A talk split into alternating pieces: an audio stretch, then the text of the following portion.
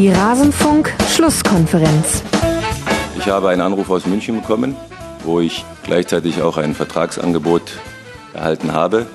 Dieses habe ich äh, gestern auch angenommen. Dass Informationen nach außen geflossen sind, innerhalb kürzester Zeit, sicherlich nicht aus Frankfurt, sind sehr ärgerlich und sind unprofessionell und sind respektlos. Wir haben nicht die Presse informiert. In dem Fall die, die Springerpresse und die Bildzeitung hilft uns ganz selten. Aber in dem Fall hat sie endlich mal das gesagt, wie es war. Nämlich, dass wir gar nichts dazu beigetragen haben, dass diese Sache an die Öffentlichkeit kam. Alles zum letzten Bundesligaspieltag. Es ist das Thema, an dem auch der Rasenfunk und die Rasenfunk-Schlusskonferenz nicht vorbeikommt. Der jetzige Trainer von Eintracht Frankfurt, Nico Kovac, wechselt zur neuen Saison zum FC Bayern. Die Bayern haben endlich ihren Trainer und wir haben eine Debatte, die sich in so wunderbarer Vielfalt über dieses Wochenende erstreckt hat, dass wir auch heute drüber reden wollen. Und wir tun das in dieser Schlusskonferenz und damit hallo und herzlich willkommen, liebe Hörerinnen und Hörer, in einer Konstellation, wie ich sie mir besser nicht malen könnte. Ich begrüße zugeschaltet aus dem brennenden Frankfurt Basti Roth vom Eintracht Frankfurt Podcast. Da gibt es schon eine sehr interessante Kovac-Folge, kann ich sehr empfehlen. Bei Twitter heißt er Basti Red und bei 390 kann man ihn auch hören. Servus, Basti. Gute. Riecht's denn noch ein bisschen verbrannt bei euch? Nur noch Schutt und Asche in Frankfurt? Ja, zumindest mal im Balkon sind noch ein paar Flecken, die ich noch nicht weggekriegt habe. Äh, ja, ich, ich weiß es nicht. Äh, es ist eine sehr, sehr schwierige Situation zwischen äh, zwischen Feuer, was schlecht ist und Feuer, was eigentlich noch gut sein sollte, weil die Saison ist ja trotzdem noch nicht vorbei. Also es ist ganz, ganz, ganz, ganz schwierig gerade. Als wäre es vorher nicht schon schwierig genug und aufregend genug gewesen, kam diese Eskalation noch dazu. Ich, mir fällt es immer noch schwer, das alles krass einzuordnen. Aber du schreist schon mal zumindest nicht bei der Begrüßung. Das äh, verbuche ich positiv. Man konnte nicht wissen, in welchem emotionalen Zustand mich, man dich erwischt. Wir werden das alles äh, besprechen. Und mit wem werden wir das besprechen? Ihr habt ihn gerade schon lachen gehört. Andreas Lehner, Fußballchef von Spox.com, sitzt, sitzt zur Linken an meiner Seite. Natürlich auch Intimus des FC Bayern. Das heißt, äh, besser könnte diese Konstellation wirklich nicht sein. Andal, Servus, hallo. Servus, Banner. Und wir wussten noch nicht, auf was wir uns einlassen, als wir klar gemacht haben, dass du mit dabei bist bei der Folge. Das nee, wir wussten es nicht, noch. aber hat ja dann relativ schnell spannend entwickelt.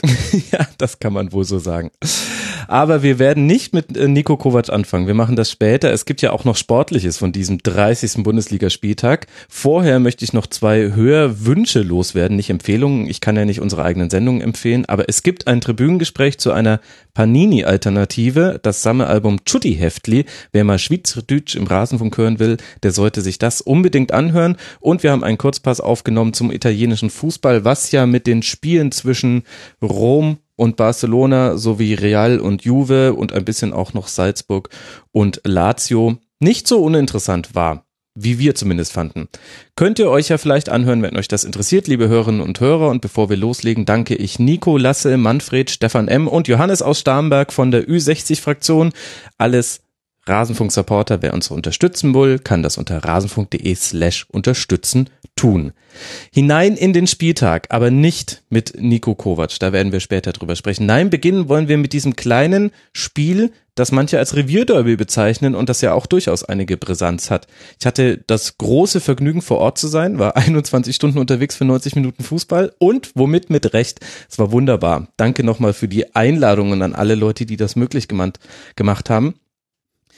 In der sportlichen Betrachtungsweise dieses Spiels, Andal, hatten wir passive Dortmunder, überzeugende Schalker und dazu hat auch unser Hörer Wechselgerücht unter mitmachen.rasen.de geschrieben, ja, wie ist denn der Zustand des BVB nach dem heutigen Spiel einzuschätzen?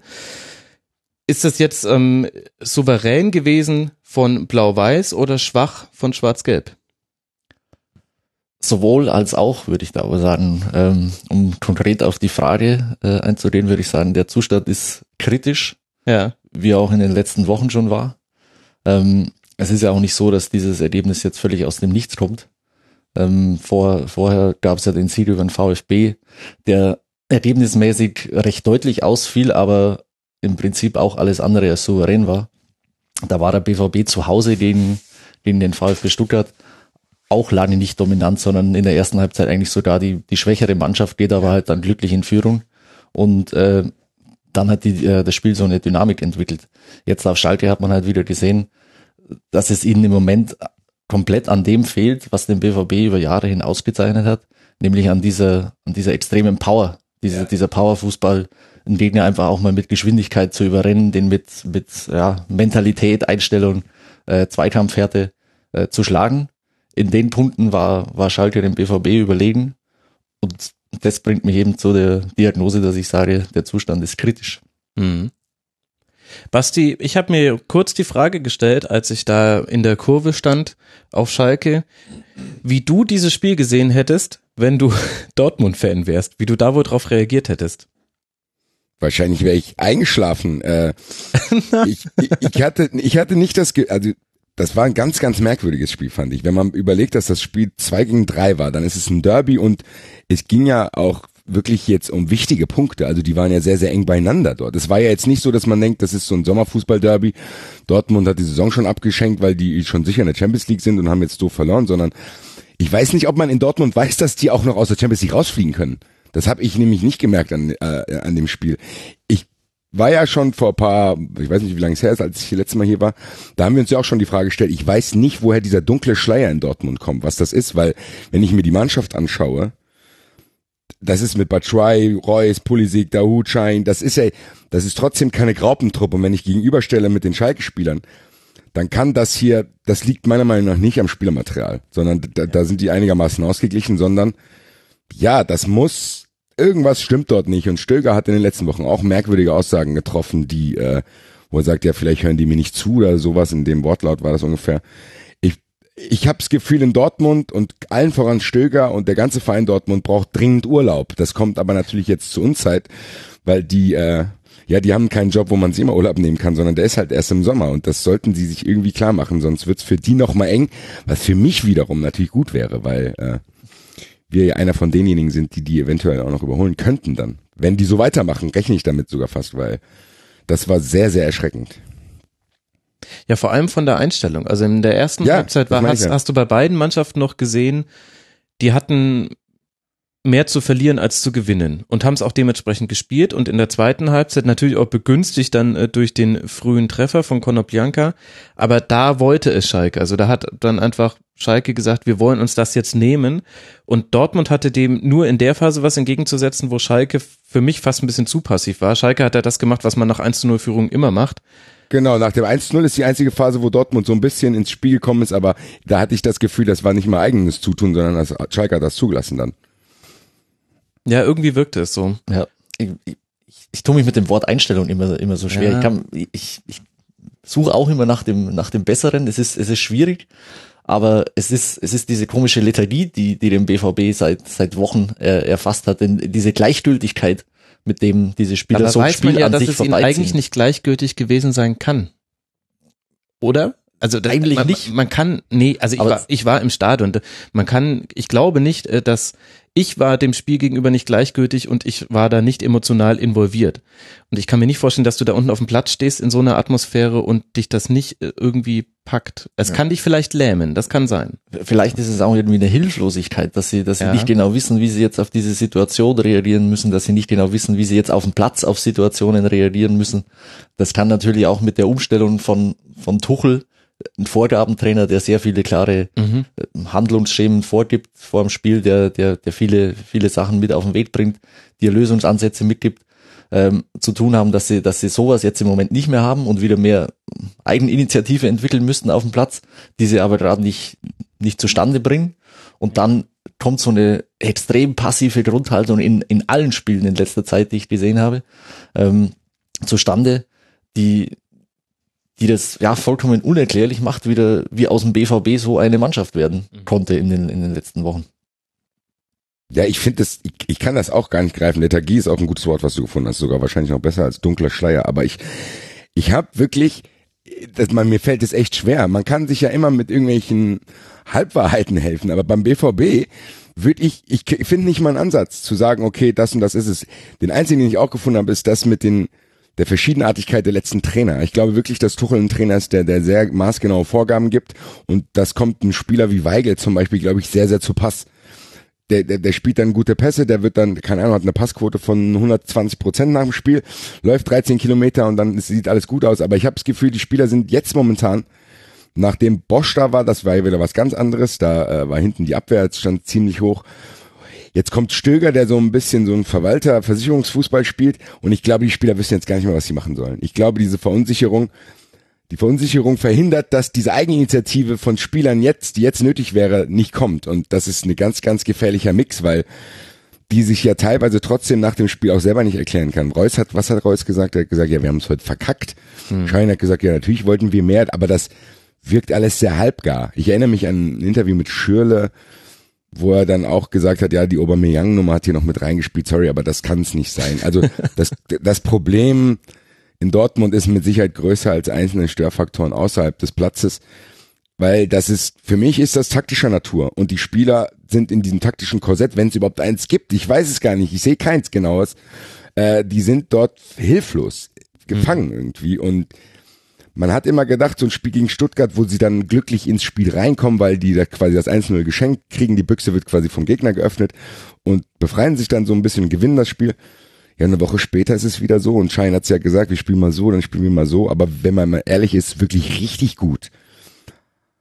Also das, ich weiß es nicht. Ich habe selber die Erfahrung mit Eintracht dort gemacht, also da war die Eintracht auch selber schuld, dass wir dort nicht gewonnen haben. Also Absolut. das war wie gesagt, dieses 3-2 da in der 190. Minute, das ist, das ist ja nichts, was du dann auf einen Trainer oder auf eine mannschaftliche Einstellung zurückführen kannst, sondern da, da Costa hebt das Abseits auf, Radetzky kann den Ball nicht raushauen und Batshuayi steht halt da. Aber was mir bei Dortmund fehlt ist, ja, dann hat's gesagt, so von wegen Powerfußball wäre was, wofür ich äh, sagen könnte, okay, das kann ich erkennen, das klappt manchmal, manchmal klappt's nicht. Aber in Dortmund könnte ich euch gerade nicht mal sagen, was nicht klappt. Also Ja, ja. Ja, genau. Man weiß gar nicht, was eigentlich Plan A gewesen wäre, der genau. vielleicht nicht geklappt der hat. Der gerade schief geht. Beziehungsweise defensiv kann man immer einiges erkennen, aber offensiv ist es halt relativ hilflos.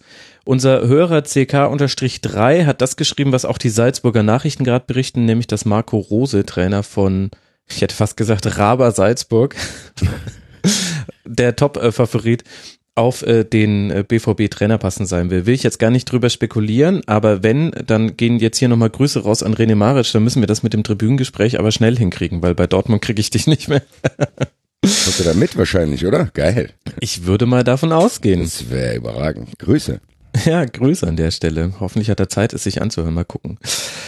Wir müssen, sollten aber auch noch über Schalke 04 sprechen, nicht nur über Dortmund bei, bei diesem Revierderby. Ander, was, was hat Schalke gut gemacht und wie, wo steht Schalke? Also es sieht da jetzt acht Punkte Vorsprung vor den Nicht-Champions League Platz. Das wirkte so ein bisschen wie die Qualifikation, die vorweggenommene. Jetzt äh, dieses Spiel.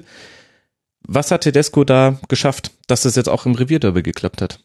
Ich finde, dass dieses Spiel auch ein Zeichen war, dass, dass Schalke gefestigt ist. Mhm. Dieser, dieser Rückschlag auf, äh, auf Hamburg, in, in Hamburg, äh, hat sie jetzt nicht aus der Bahn geworfen. Sie sind stabil geblieben. Sie haben jetzt in dem Spiel wieder das gespielt, was sie über, über die Wochen davor gespielt haben. Das, das mag natürlich nicht immer höchst attraktiv sein. Das, das mag nicht besonders äh, ansehnlich sein über, über weite Strecken. Aber sie sind natürlich verhältnismäßig effektiv vorm Tor. Sie sind brutal äh, stabil in der Defensive. Ja. Sie arbeiten als Mannschaft extrem gut zusammen. Sie haben gute Abläufe in der Defensive. Und Tedesco hat es auch geschafft, dass er, dass er jeden der auf dem Platz steht, eine Rolle zuweist, die der dann auch ausfüllt. Mhm. Und äh, mit, mit der Herangehensweise waren sie für so eine labile Dortmunder Mannschaft jetzt einfach zu viel an, die, an diesem Wochenende. Und wenn, wenn dir der Gegner dann natürlich so in die Karten spielt, wie, wie vor dem 1 zu 0, ja. mit, äh, mit so einem Ballverlust, und auch, das dass Sokrates äh, rausrückt. Also deswegen war da war ja Konoplyanka so grad so frei, weil Sokrates dann die Entscheidung trifft, okay, ich muss jetzt den Schuss blocken von Caligiuri, der den Ball erobert hat. Da waren aber noch zwei andere. Also das Dortmund trifft die falschen Entscheidungen, die Schalke defensiv überhaupt nicht mehr trifft. Naldo hatte ein Timing beim Rausrücken. Ich meine, dass er jedes Kopfballduell gewinnt, okay, klar, drei Meter groß. Aber der hatte ein Timing, äh, der musste auch zwei, dreimal seine Position verlassen und es hat immer genau gepasst. Ja ja, äh, Ronaldo ist natürlich schon die ganze Saison über ein herausragender Faktor bei Schalke, ja. der, der auf seiner Position in, in 90 Prozent der Fällen eigentlich weiß, was er, was er macht und äh, den ganzen Abwehrverbund da stabilisiert. Äh, und dazu hat er natürlich verschiedene Möglichkeiten auch im, äh, im Mittelfeld, wie er, wie er mal anordnet. Spielen mal Goretzka und Bentaleb jetzt am, am Wochenende. Ähm, und da reagiert er von, ja, je nachdem auch auf den Gegner, Tedesco. Und das ist auch in der Phase, in der Schalke ist. Ich meine, Schalke kommt ja jetzt nicht von oben und hat über Jahre hinweg da äh, die Bayern attackiert und äh, den Fußball vom anderen Stern zelebriert. Er hat in der Saison genau die Hebel angesetzt, die nötig waren. Damit Schalke stabilisiert, gute Defensive, Offensive äh, hat er von, äh, von Heidel ein paar extra Klasse Einzelkönner hingestellt bekommen und die liefern ihr Ding ab. Und somit wird es für Schalke am Ende mit dem Vorsprung jetzt normalerweise für die, für die Champions League reichen. Ob auf zwei oder drei wird sich herausstellen. Ich finde das ein interessanter Punkt. Äh, genau diese Stabilisierung von Schalke, weil ich finde auch Tedesco ist so schlau genug, dass sich zu nichts hinreißen zu lassen, auch in diesem emotionalen Umfeld. Sondern er, er verfolgt diesen Plan, der für, für mich als Außenstehender nicht unfassbar attraktiv ist. Also es ist nicht so, dass ich sage, oh, das ist aber ein aufregender Tabellenzweiter jetzt, ich freue mich auf die Champions League Spiele nächstes Jahr. Aber das muss es ja auch nicht sein, weil mhm. Andi hat ja gesagt, woher die kommen, das geht auch nicht. Du kannst dich ja nicht dazu hinreißen lassen, jetzt hier mit Offensivfußball die Liga irgendwie äh, kaputt zu schießen, sondern was er macht, ist echt super. Und gerade wenn wir erlebt haben, wie viel Trainer dieses Umfeld in Schalke vorher aufgerieben hat, das trotzdem so zu machen, das, das nötigt mir allerhöchsten Respekt äh, ab, weil ich fand Tedesco wirkte auf mich am Anfang eher wie so ein Versicherungsvertreter, mit dem ich, den lade ich jetzt nicht auf meinen Geburtstag ein. Aber mittlerweile, ja, er lässt sich aber von nichts aus der Ruhe bringen. Ich habe das Gefühl, der hat sowohl was auf dem Feld als auch neben dem Feld echt einen Plan. Und auch wenn es ein bisschen negativ jetzt klingt, ich glaube, selbst dieser emotionale Ausbruch nach dem Spiel ist auch kalkuliert, dann zu sagen, okay, ich halte mich die ganze Zeit zurück, aber wenn so ein emotionales Spiel für die Fans ist und die Stimmung ist so gut, dann mache ich das. Das wirkt alles mir fast schon zu rund. Und das ist gerade in der Bundesliga, in der wir jetzt gerade sind, wo alle irgendwie ein bisschen mit sich am struggeln sind, hat der eigentlich das Perfekte gemacht, weil er, wie gesagt, er hat jetzt nicht probiert, aller Peter Bosch zu sagen, okay, ich spiele jetzt krass offensiv, sondern er weiß, er weiß, wie es dort ist. Wir müssen es stabilisieren, auch wenn es jetzt ein bisschen langsamer geht, als vielleicht viele Schalke-Fans sich das erhofft haben. Aber die sind, glaube ich, jetzt alle zufrieden. Und das hat man, glaube ich, in diesem emotionalen Ausbruch von allen Seiten an diesem Tag, weil die Stimmung war ja. überragend, mhm. hat man das gesehen. Und das zeigt ja, dass Tedesco alles richtig gemacht hat. Heidel übrigens auch, weil Naldo ist auch kein Transfer, der auf der Straße liegt, sondern da haben auch viele gesagt, der ist so schon alt. Das war aber trotzdem ein wichtiges Mosaiksteinchen. Für mich als Frankfurter schmerzhaft. Genau, diese realistische Einschätzung von Tedesco, wie sieht mein Kader aus, was kann ich ja. damit spielen und wie sieht der Gegner aus, wie stelle ich mich darauf ein, ist, ist die entscheidende äh, ja. ja Vorgabe in der Saison, finde ich. Ich weiß noch, wie wir am ersten Spieltag zusammensaßen und Schalke gegen Leipzig gewonnen haben. Haben die ausgekontert ja, genau, im eigenen Stadion. Genau. Und dann haben wir gesagt, ja, jetzt schauen wir mal, wie der zweite Spieltag in Hannover läuft. Da haben sie ja dann 1-0 verloren, glaube ich, mhm. weil, weil wir gesagt haben, ja, jetzt müssen sie dann wahrscheinlich ein äh, Spiel machen, sind Favorit. Schauen wir mal, wie sie sich darauf einstellen. Es hat dann erstmal nicht funktioniert. Und genau daraus hat er auch die richtigen Schlüsse gezogen und hat seine Mannschaft dann so geformt, dass sie jetzt auch gegen äh, kleinere Teams überhaupt nicht spielerisch brillieren, aber sie konzentrieren sich weiterhin auf ihre Vorgaben, defensiv gut stehen und nicht umsonst spielst du so oft in Folge zu null. Und ja. Und das muss man sich auch mal überlegen. In dem Spiel jetzt zum Beispiel hat von Anfang an Alessandro Schöpf gespielt und Conor Bianca, der jetzt ja auch nicht gesetzt war in den letzten Spielen. Und ich will jetzt damit nicht sagen, dass Schöpf und Conor Bianca, dass die beiden nichts können, aber das hat, die haben sich nahtlos eingefügt. Und die Zentrale war zugestellt, also Bentaleb war im Spielaufbau die ärmste Wurst. Da hat dann auch gerne mal Schalke den langen Ball auf Burgstaller genommen, der auch eine Quote hat von fünf von zehn macht er fest, also überragend. Der lange Ball ist kein Problem, solange er gezielt gespielt wird. Das mhm. ist, ist alles kein Ding. Wenn du die blind einfach in die, ja, und wenn du jemanden hast, der ihn festmacht. Genau, kann. und wenn er, wenn er natürlich mit Di Santo oder Embolo noch spielt, wie im letzten Spiel, glaube ich, haben die drei vorne wieder gespielt, dann kannst du natürlich noch mehr lange Bälle spielen, weil die wahrscheinlich 80 Prozent ihrer Kopfballduelle gewinnen. Also alles in allem ein gutes äh, Spiel von Schalke 04. Tedesco hat alles richtig gemacht, auch dann, als er aufs äh, Podest geholt wurde von den Ultras, hat sich erst ein bisschen geziert, dann ist er hoch und dann haben die Ultras Gelsenkirchen erstmal schön zwei Schmähgesänge nacheinander angestimmt und äh, da hat sich keine Lippe, also äh, er war, er hat quasi versucht, eine Zimmerpflanze zu sein in dem Moment. er hat, hat alles richtig gemacht und dann beim ersten Pro-Schalke-Lied, da hat er sich dann, äh, da durfte er dann mitmachen. Hat er sich sehr schlau verhalten, auch nach dem Spiel mit Blick vielleicht noch auf alles, was dazu kommt. Das war alles in allem dann nicht so schlecht. Und jetzt ja dann gegen Eintracht Frankfurt im DFB-Pokal, Basti. Ganz kurz noch deine Einschätzung zu dem Spiel.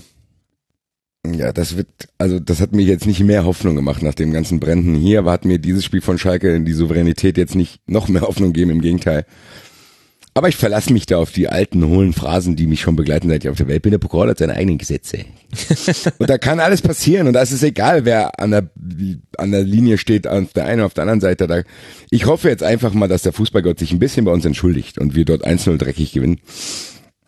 Und, ja, aber wenn ich jetzt ganz nüchtern betrachten würde, hat die Eintracht da nicht viele Chancen, weil bei der Eintracht auch so ein bisschen die offensive Durchschlagskraft, gerade auswärts komischerweise in der Rückrunde jetzt fehlt und gegen diese perfekt organisierte Schalker Mannschaft weiß ich nicht, ob da was drin ist. Aber gut, wir haben im Hinspiel sahen wir auch nicht so schlecht aus. Von daher, ja, es, die Eintracht braucht, die Eintracht braucht jetzt ganz viel Glück. Ich hoffe einfach, dass es kommt und dass so ein bisschen Gerechtigkeit. Also die Eintracht bräuchte das 1 zu 0. Die Eintracht Zurückliegen genau. gegen Schalke. Das ist es. Dann ist es ein sehr hoher Das kann auch nach einem Eckball fallen. Das kann auch ein Eigentor sein oder da fragt dann keiner mehr nach. Das steht auf keinem Taktikzettel drauf, sondern das muss irgendwie passieren. Wir werden es gespannt verfolgen. Schalke jetzt eben dann im Pokal gegen die Eintracht, äh, dann beim ersten FC Köln und Borussia Dortmund muss ohne Michi Batshuayi, der sich in der letzten Aktion des Spiels quasi noch, ja, wahrscheinlich ganz schlimm am Sprunggelenk verletzt hat, dann zu Hause gegen Leverkusen dran. Und da nehmen sich dann wieder Mannschaften gegenseitig Punkte weg, auf die Eintracht Frankfurt vielleicht noch aufholen könnte. auf die aber auch Raba Leipzig aufholen könnte, denn die liegen nach diesem Spieltag auf Tabellenplatz 5, haben vier Punkte Rückstand auf den Champions League Rang und haben tja, ein Pünktchen Vorsprung auf Rang 7, der nur in bestimmten Konstellationen zur Europa League berechtigt und vor allem nur zur Quali und die will niemand spielen. Raber Leipzig spielt 1 zu 1 in Bremen. Ein offenes Spiel. Basti, Werder Bremen wegen der guten ersten Halbzeit dann vielleicht ein bisschen deutlicher im Vorteil oder ist es im Nachhinein eine Partie, wo man sagt, ja, hätten halt beide gewinnen können, irgendwie dann unentschieden auch okay? Also als allererstes Mal muss ich zugeben, dass es echt ein gutes Spiel war. Also ich fand das fast interessanter zu schauen als Dortmund an dem Tag. Mhm. Äh, ja, Bremen hat das bestätigt, was äh, auch aus dem Eintrachtspiel mein Eindruck war. Die sind schon stark. Also die sind stark, die sind gut, ähm, die haben eine gute Einstellung und eine gute Aufstellung. Also die sind, die sind momentan sehr, sehr schwer zu spielen. Ich glaube, die haben unter Kofeld noch kein einziges Heimspiel verloren. Ich äh, bin mir da nicht sicher, ob nee, das stimmt. Ist richtig. Äh, ja, Leipzig, bisschen merkwürdig. Ich fand Leipzig eigentlich hätte ich es andersrum erwartet. So, also dass wenn du diesen Euroleague-Stress hast und diese herbe Niederlage, dass du mhm. vielleicht äh, am Anfang nochmal probierst, alles rauszuhauen und dann die gegen Ende die Kräfte äh, ausgehen. Das war bei denen genau umgekehrt. Also man muss sagen, Bremen muss eigentlich zur Halbzeit 2-3-0 führen. Leipzig hat sich dann das Unentschieden, so wie sagt man das schön, in der zweiten Halbzeit dann verdient äh, und ja auch erzielt. Und ja, die hätten aber auch noch gewinnen können. Also es war ein sehr, sehr offenes, interessantes Bundesligaspiel, äh, was wirklich in beide Richtungen hätte ausschlagen können. Und äh, ich bin ganz froh, dass das nicht äh, auf die Leipziger Seite ausgeschlagen ist, weil die dann nur ein Punkt geholt haben und nicht drei und wir dann ein bisschen auf Schlagdistanz bleiben. Aber ja, Bremen, wenn ich Bremen-Fan wäre, würde ich mich irgendwie ärgern, dass der Trainer so spät kam, weil ansonsten wären die nämlich, glaube ich, auch eine Mannschaft, die der Eintracht noch äh, gefährlich werden könnte.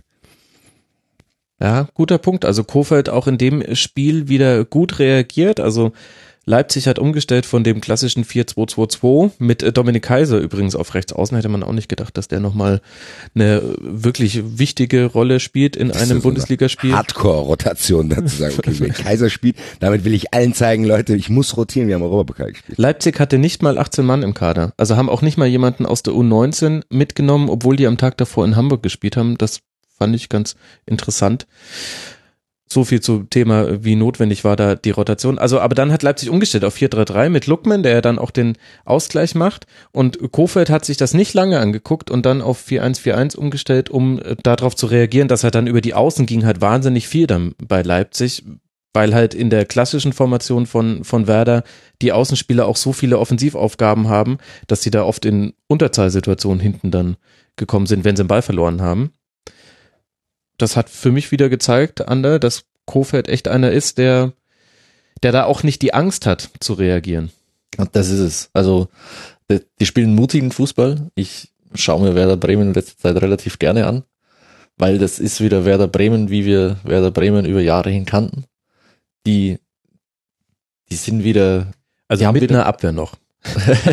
ja, das hat sich ja verändert. Ja, ja ich meine, irgendwie viertbeste Abwehr der Liga, das ist ja unfassbar eigentlich. Mit einer Abwehr, aber das Ziel des Ganzen ist schon wieder, wir spielen hier Fußball, wir spielen nach vorne und es ist nicht dieser Verhinderungsfußball, ja. den sie auch unter Nuri probiert haben und mhm. den, den man in der Bundesliga ja zurzeit viel zu oft an, an, in, in vielen Stadien sieht.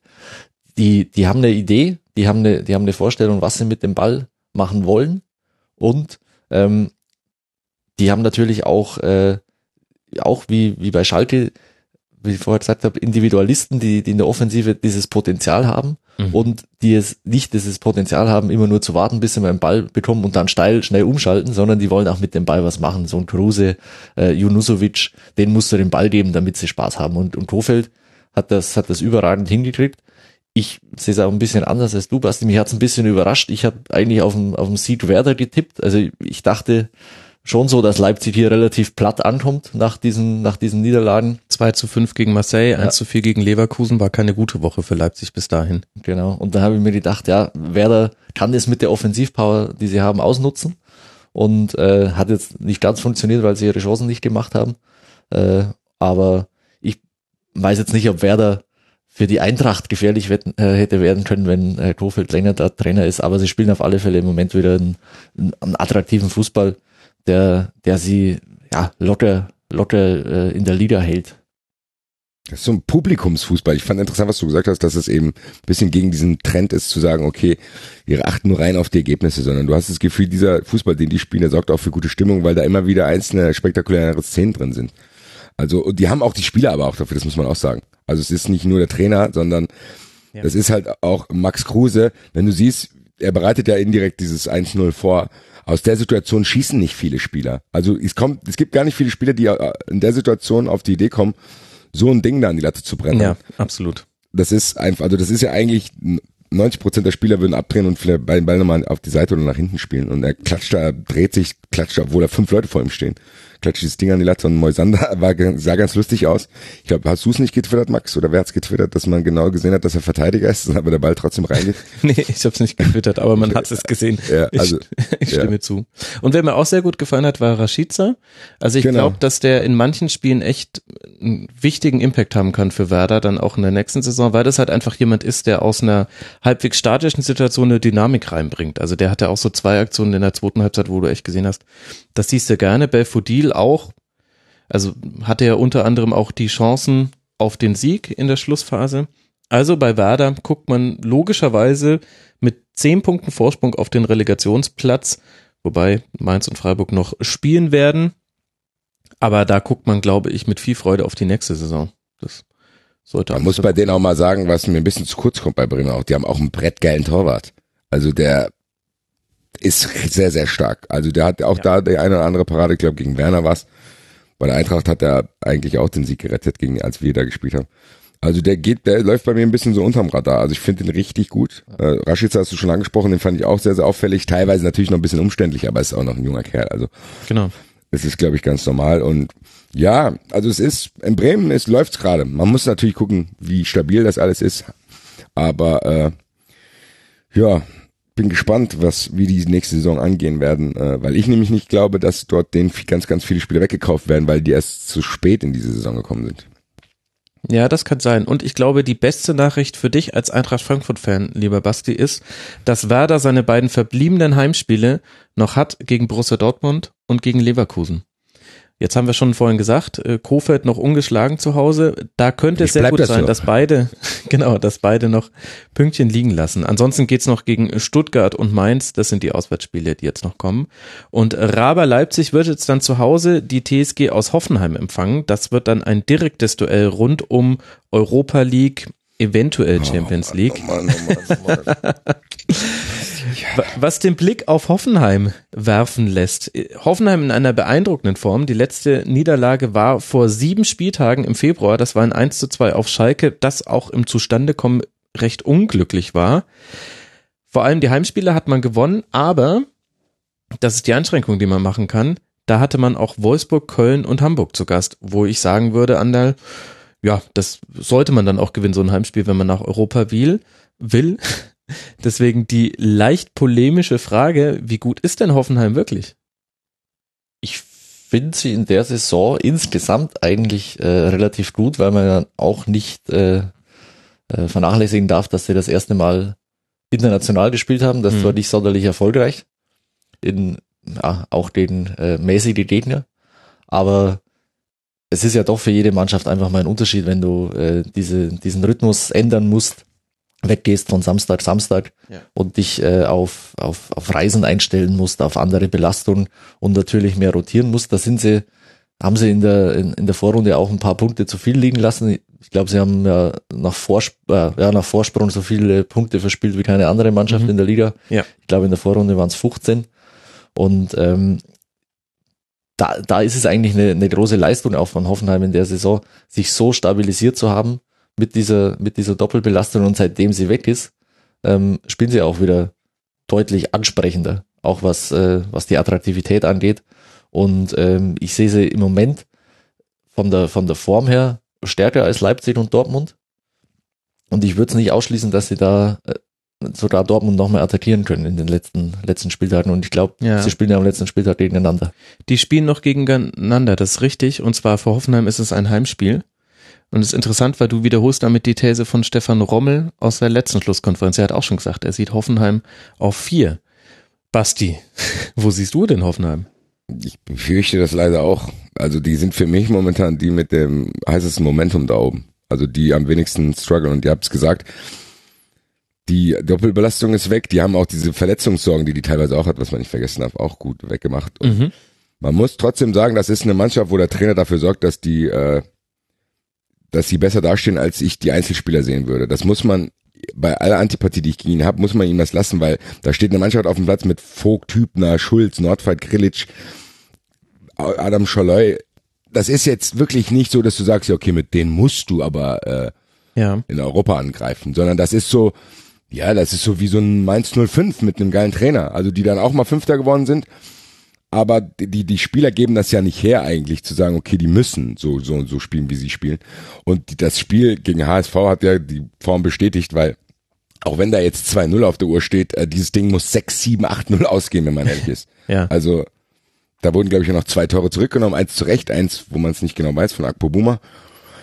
Ja, ich bin auch ängstlich, was das betrifft, weil ich das Gefühl habe, äh, auch Nagelsmann selber hat so sein kleines Wellental, was er hatte, sehr, sehr gut überstanden, ist einigermaßen aufgeräumt geblieben und hat jetzt konzentriert sich weiterhin darauf, was er beeinflussen kann und das ist, wie diese Mannschaft spielt und wie gesagt, die meisten werden es wissen, ich bin nicht der aller, allergrößte Hoffenheim-Fan, aber ich bleibt nichts anderes übrig, als das zu respektieren, weil Andi hat's gesagt, die haben ja zusätzlich, zusätzlich dazu, dass, was ich eben gesagt habe, dass der Kader das eigentlich nicht hergeben müsste, auch noch äh, Euroleague gespielt und da sind schon ganz andere Mannschaften eingebrochen. Von daher macht Nagelsmann da einen guten Job. Äh, Ja. Ja, und sie sind jetzt auch ein bisschen raus aus dem öffentlichen Fokus. Seitdem genau. sich Nagelsmann aus, aus der Bayern-Schiene ein bisschen verabschiedet hat und nicht mehr als, als ganz heißer Kandidat äh, genannt wird, muss er jetzt auch nicht mehr, ähm, hat sich, kann sich die Mannschaft auch wieder viel mehr oder kann sich auch der Trainer wieder viel mehr auf den Sport konzentrieren, muss nicht mehr so viel moderieren öffentlich. Äh, bei den Pressekonferenzen geht's wieder um den nächsten Gegner. Es, es ist alles wieder ein bisschen beschaulicher Ja. und offensichtlich äh, profitieren sie sportlich enorm davon. Er muss auch nicht mehr so viel rotieren. Da kommt dann auch das, äh, die verletzten Miserie, die man in der Hinrunde hat, mit dazu.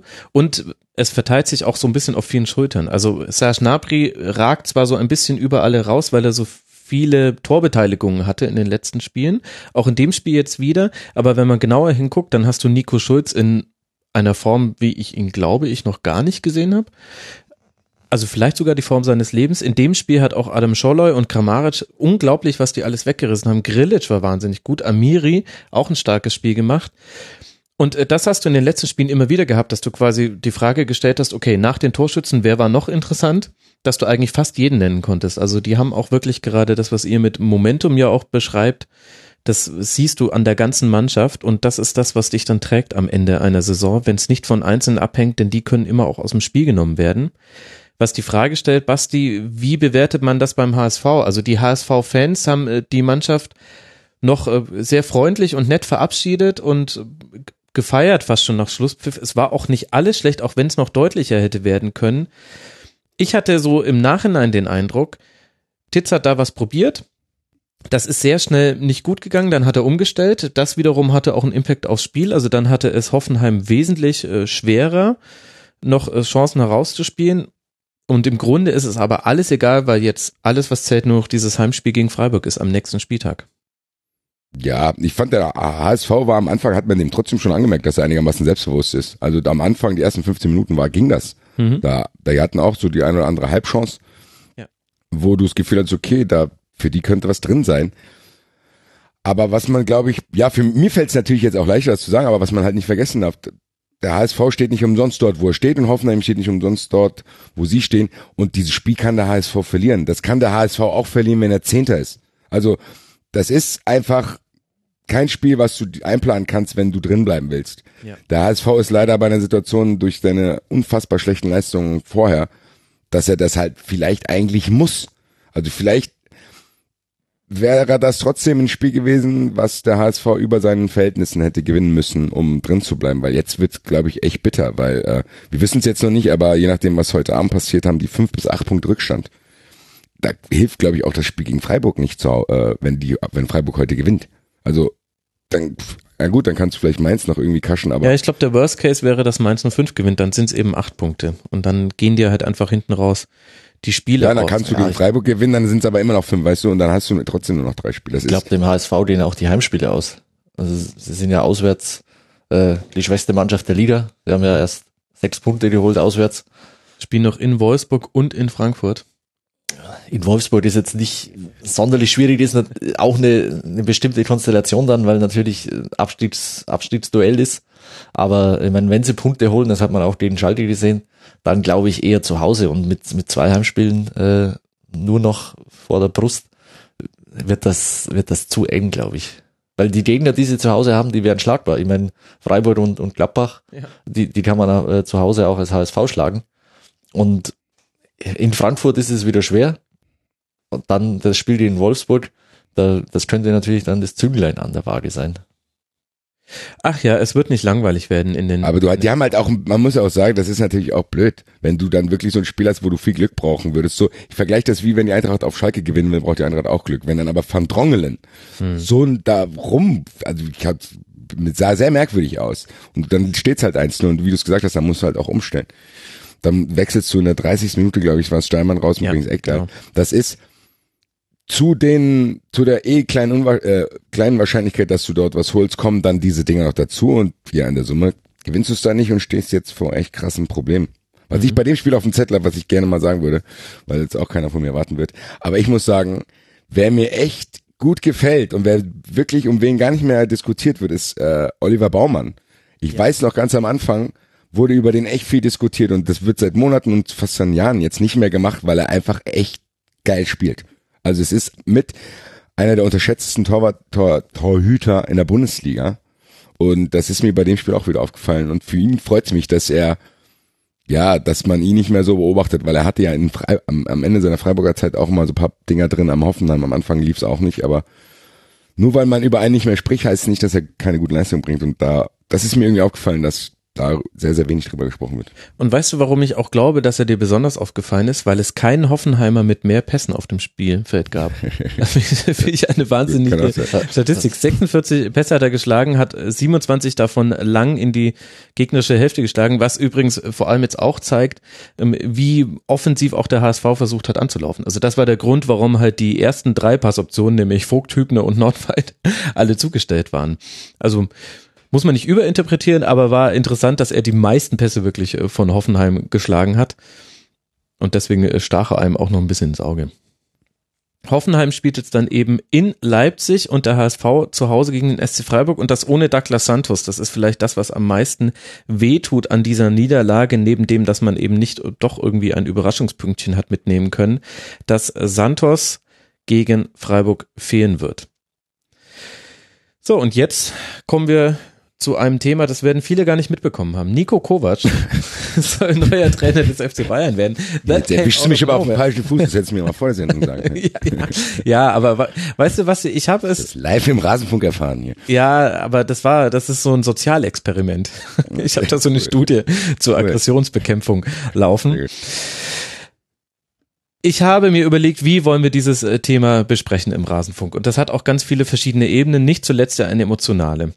Und ich glaube, der Grund, warum auch dieses ganze Thema so hochgekocht wurde, ist äh, zum einen die Chronologie, wie schnell das alles ging. Deswegen werde ich mich jetzt an der Chronologie entlanghangen. Und ich glaube, der zweite Grund ist die durchaus sehr knackigen Zitate, die alle Beteiligten dazu geliefert haben. deswegen und weil ich auch ähm, nicht jedem, äh, bei jedem Hörer und jeder Hörerin erwarte, dass die alles mitbekommen haben, habe ich die wichtigsten Zitate zusammengeschnitten und ich glaube, an denen können wir uns jetzt mal durch die Sache durchhangeln und dann besprechen wir das. Wir haben auch ungefähr 300 Hörerfragen dazu bekommen auf mitmach.rase.de. Schauen wir mal. Also es ging alles los am Donnerstag. Angeblich hat am Donnerstag Nico Kovac vom Bayern-Angebot Trainer zu werden erfahren und auch gleich zugesagt am Telefon und hat auch am selben Abend noch seine sportliche Führung darüber informiert. Problem an der Sache nur, die Bild hat die Öffentlichkeit vorher informiert, nämlich auch am Donnerstagabend.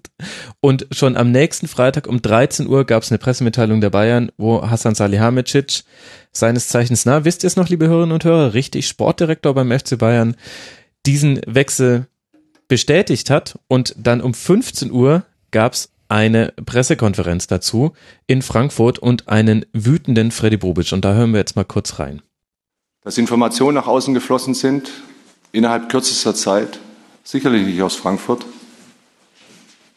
sind sehr ärgerlich und sind unprofessionell und sind respektlos. Das sind Dinge, die ich eigentlich auf dem Niveau, auf dem wir uns bewegen in der Bundesliga unter Kollegen, nicht kennengelernt habe und die ich sicherlich auch so von den Werten, die wir verkörpern bei Eintracht Frankfurt, mit Sicherheit nicht so pflegen würden. Soweit Freddy Bobisch. Das ist, glaube ich, so der Kern der PK-Aussage aus seiner Sicht äh, gewesen. Und weil ich finde, dass dieser Aspekt fast ein bisschen untergeht, würde ich auch gerne noch einspielen, was Nico Kovac eigentlich zum Wechsel gesagt hat. Wir reden sehr viel über die am Wechsel Beteiligten, aber Recht wenig wurde eigentlich über Nico Kovac selbst gesprochen. Gestern fing der Tag normal an, ja, wie jeder Tag, wenn man zur Arbeit geht. Aber dann im Laufe des Tages kam eine Dynamik in ähm, den Tag, den ich in der Form selbst noch nicht erlebt habe. Ich habe einen Anruf aus München bekommen, wo ich ähm, gleichzeitig auch ein Vertragsangebot erhalten habe. Dieses habe ich äh, gestern auch angenommen, habe dann mit Freddy bzw. mit Bruno gesprochen, wir haben uns äh, getroffen. Ich habe den beiden das mitgeteilt. Basti, hast du gelacht oder geschluchzt? War eine Mischung aus beidem, glaube ich. Also, es war eher wütendes Lachen. Ein wütendes Lachen, ja. Ja, also das war das, was Nico Kovac gesagt haben und was Freddy Bobic am Freitag gesagt haben. Ich würde vorschlagen, wir machen mal die wichtigsten äh, Zitate noch durch und dann diskutieren wir das alles. Ich glaube, dann sind nämlich alle Hörerinnen und Hörer und wir sind alle auf dem gleichen Stand, weil wir haben ja eh alles mitbekommen. Du, ähm, Basti, ja noch, noch am meisten. Du hast schon jede Silbe seziert, auch ja im Eintracht Frankfurt Podcast. Also, Donnerstag gab es den Kontakt, die Zusage, die Vereinsführung wurde darüber informiert und die Bild ist damit rausgegangen. Die SZ schrieb dann, ja, Moment mal, nach unserem Kenntnisstand hat man sich aber schon zwei Wochen vor besagtem Donnerstag äh, getroffen in einem Restaurant im schönen Geretsried. Ich habe übrigens Insider-Informationen aus nächster Nähe, dass dieser Italiener gar nicht so toll sein soll und man gar nicht versteht, warum sich da aber wirklich viele Bayern-Größen treffen. Also der ist sehr, sehr beliebt da unten. Diese Information wollte ich äh, euch nicht äh, vorenthalten. So, also die SZ schreibt, nee, nee, man hat sich aber früher getroffen und äh, das wiederum hat äh, Freddy Bobic dann rund um das Leverkusen-Spiel zu einigen anderen Aussagen gebracht, wo er eben nochmal drauf ähm, beharrt hat. Also der Stil war einfach nicht nett und das findet er nicht gut, aber er hat die Mannschaft, wir werden auch noch über das Spiel sprechen, aus der Schlusslinie genommen. Und dann kam der Auftritt von Uli Hoeneß. Karl-Heinz Rummenigge und Uli Hoeneß haben der Mannschaft zum 5 zu 1 Sieg gegen Borussia Mönchengladbach gratuliert und dann nochmal sich vor die Mikrofone gestellt Uli Hoeneß war bei Sky zu hören im Austausch mit der Staatsanwaltschaft, vertreten durch Patrick Wasserzieher. Was ich damit meine, werdet ihr noch gleich hören, liebe Hörerinnen und Hörer. Und Karl-Heinz Rummenigge war dann im aktuellen Sportstudio zu hören. Und jetzt hören wir uns mal an, was Uli Hoeneß gesagt hat Basti, hast du die Tranquilizer bekommen, die ich dir Ja, ich geschickt habe? muss das, ich muss das runterdrehen jetzt sonst. Also wir hören mal rein.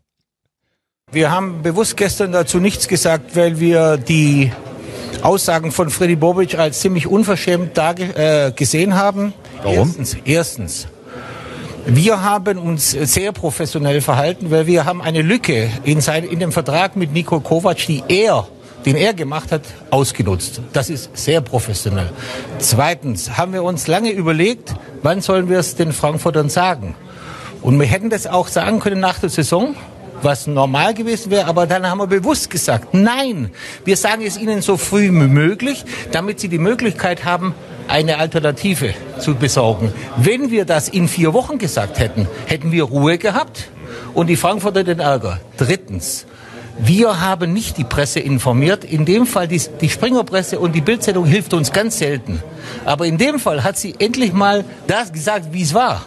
Nämlich, dass wir gar nichts dazu beigetragen haben, dass diese Sache an die Öffentlichkeit kam. Wäre es nicht trotzdem guter Stil gewesen, wenn Sie ähm, die Eintracht, Sie haben das eben erläutert, aber jetzt auch gerade nach dem, was Bobic gesagt hat, in irgendeiner Form informiert hätten? Oder anders gefragt, wie hätten Sie umgekehrt reagiert, wenn ein Club sich so verhalten hätte? Die äh, Frankfurter zu informieren, indem das Hassan gemacht hätte oder Nico Kovac. Und die zwei haben sich abgesprochen, dass es auf Wunsch von Nico Kovac er selbst macht, weil er bis gestern ein guter Freund von, Nick, äh, von Freddy Bobic war. Und jetzt nicht mehr? Weiß ich nicht, aber so wie er sich verhält, so das tut man nicht. Das ist unanständig, wenn man nicht die, die Sachlage kennt.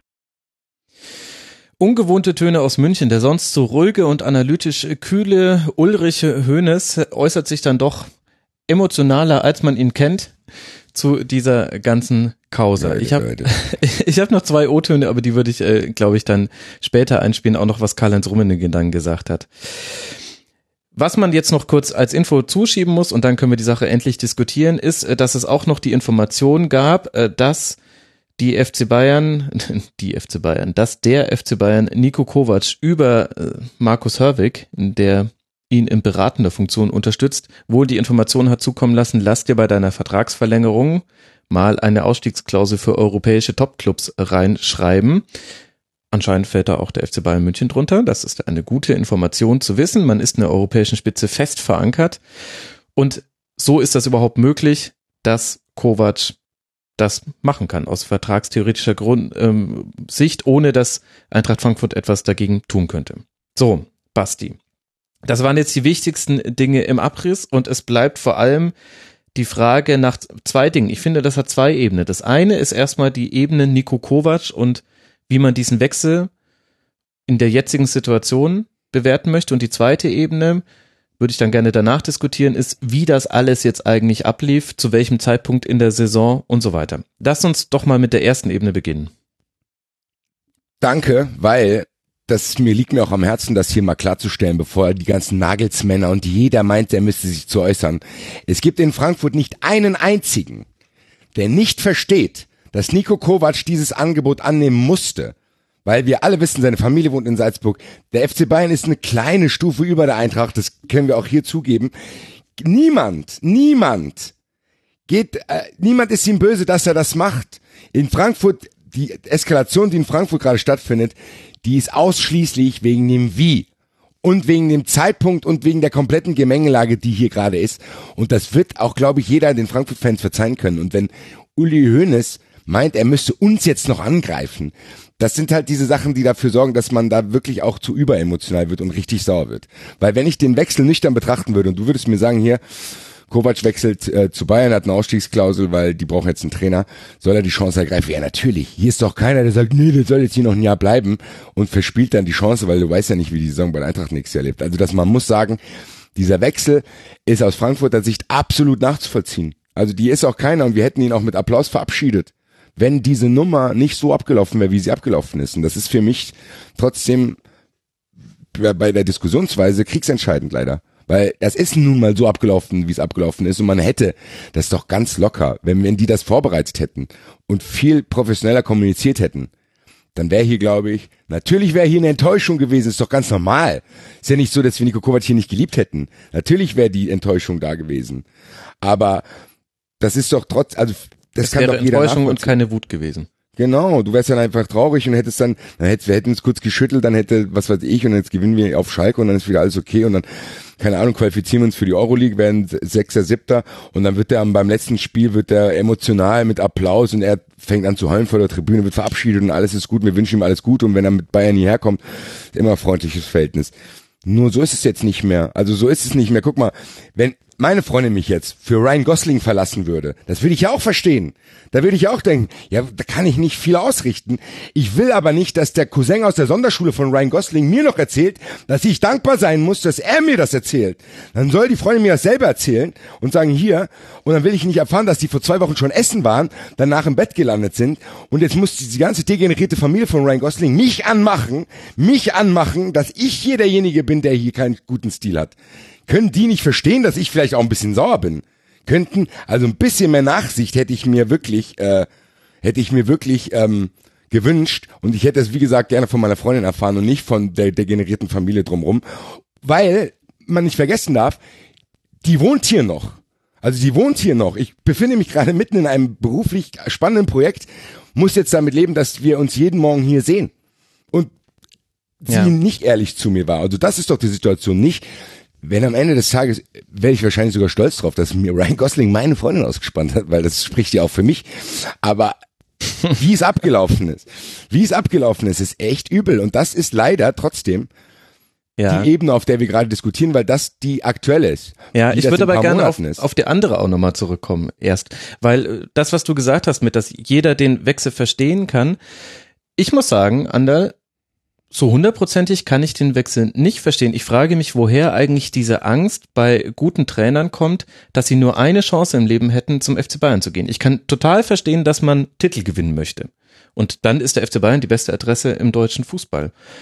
Aber ein mögliches Europa League Spiel oder vielleicht sogar Champions League, gut, das hat jetzt, wird jetzt schwieriger durch die Niederlage gegen Leverkusen in einem völlig eskalierenden Waldstadion. Also ich habe noch, habe ich das nicht sogar dir noch geschrieben, Basti, dass ich jetzt eigentlich der Eintracht richtig die Champions League Qualifikation wünsche, damit Nico Kovac zeitgleich sein erstes äh, Champions League Heimspiel gegen Bate Borisov in der Arena hat und ein paar hundert Kilometer weiter wird halt das Waldstadion abgerissen, weil da irgendwie gegen, ja, auch irgendwie sowas Schlechtes, ähm, dass das erste Champions League Spiel gemacht wird. Also, um es nochmal zusammenfassen, Ander, wenn du ein guter deutscher Trainer bist, dann kannst du dir doch eigentlich schon, also nicht sicher sein, aber dann wirst du deine Chance doch beim FC Bayern bekommen. Muss man wirklich immer gleich die erste nehmen? Oder sehe ich das zu romantisch? Also zuerst will ich mal sagen, dass ich froh bin, dass ich das Ganze nicht so emotional bewerten muss, wie du Basti. Ähm, zur Frage, ich- weiß jetzt nicht, wie viele Chancen Niko Tovac danach noch bekommen hätte. Man darf jetzt nicht vergessen, äh, er ist 48.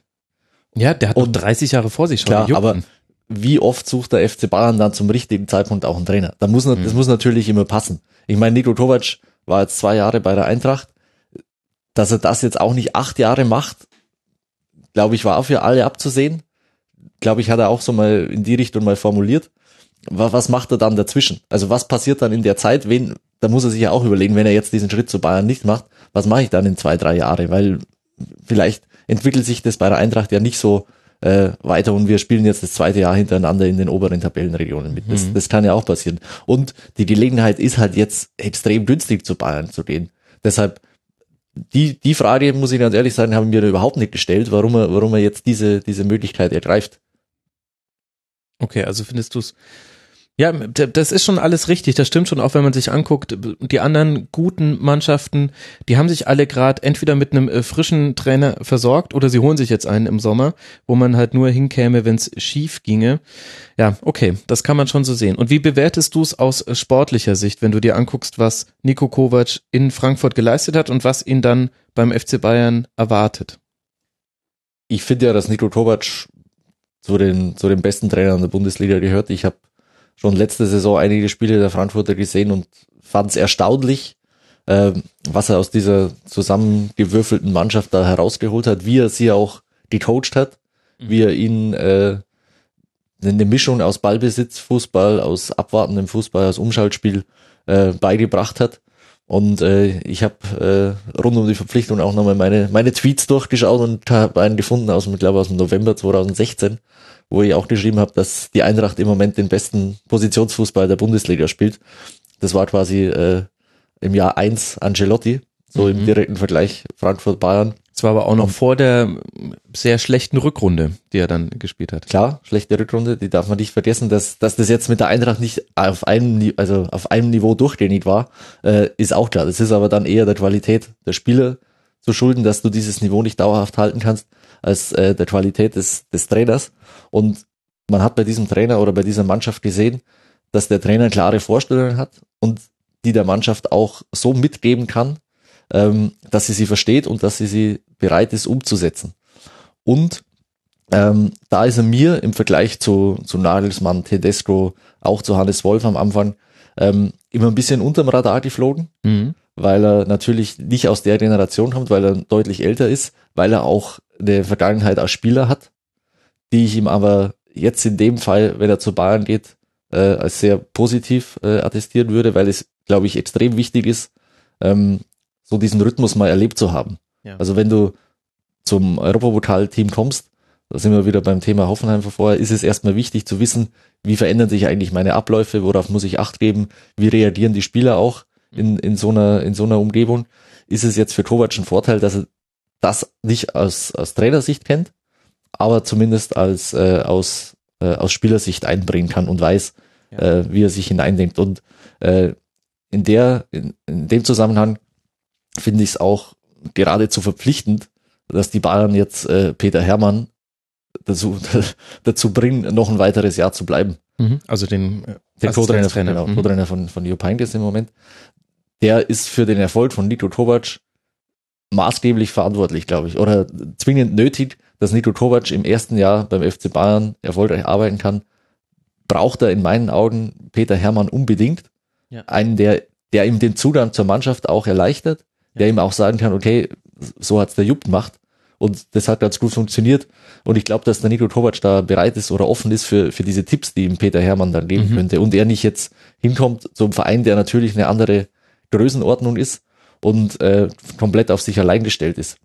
Also diese Hilfe muss ihm, muss ihm der FC Bayern geben, weil rein inhaltlich, fachlich, äh, auch vom Auftreten her, auch vom, vom öffentlichen Auftreten her, von der Medienarbeit, glaube ich, kann Niko Kovac auf jeden Fall den FC Bayern trainieren. Da ist er nicht schlechter als Tuchel, da ist er nicht schlechter als Nagelsmann, da ist er nicht schlechter als Tedesco. Und er hat absolut das, das Auftreten, er hat das Charisma. Ja. Deswegen hat der FC Bayern sicher einen guten Griff gemacht. Und wenn wir nachher auch noch über die Art und Weise reden, dann können wir uns nochmal in, in emotionale Rage reden. Aber also du hast mich ja nach den sportlichen Themen Genau. gefragt. Die äh, Frage, die aber jetzt auch vor allem viele Bayern-Fans dann auch haben, ist, Basti, äh, kann denn Kovac eigentlich auch einen offensiven Ballbesitzfußball spielen lassen? Das Klischee über die Eintracht ist äh, dahingehend ein schlechteres. Ja, aber das liegt ja auch an den Spielern, die er hier hatte und an der Situation. Also ich denke schon, dass er das kann. Beziehungsweise kann er sich das beibringen lassen. Äh, Andi hat's ja richtig gesagt.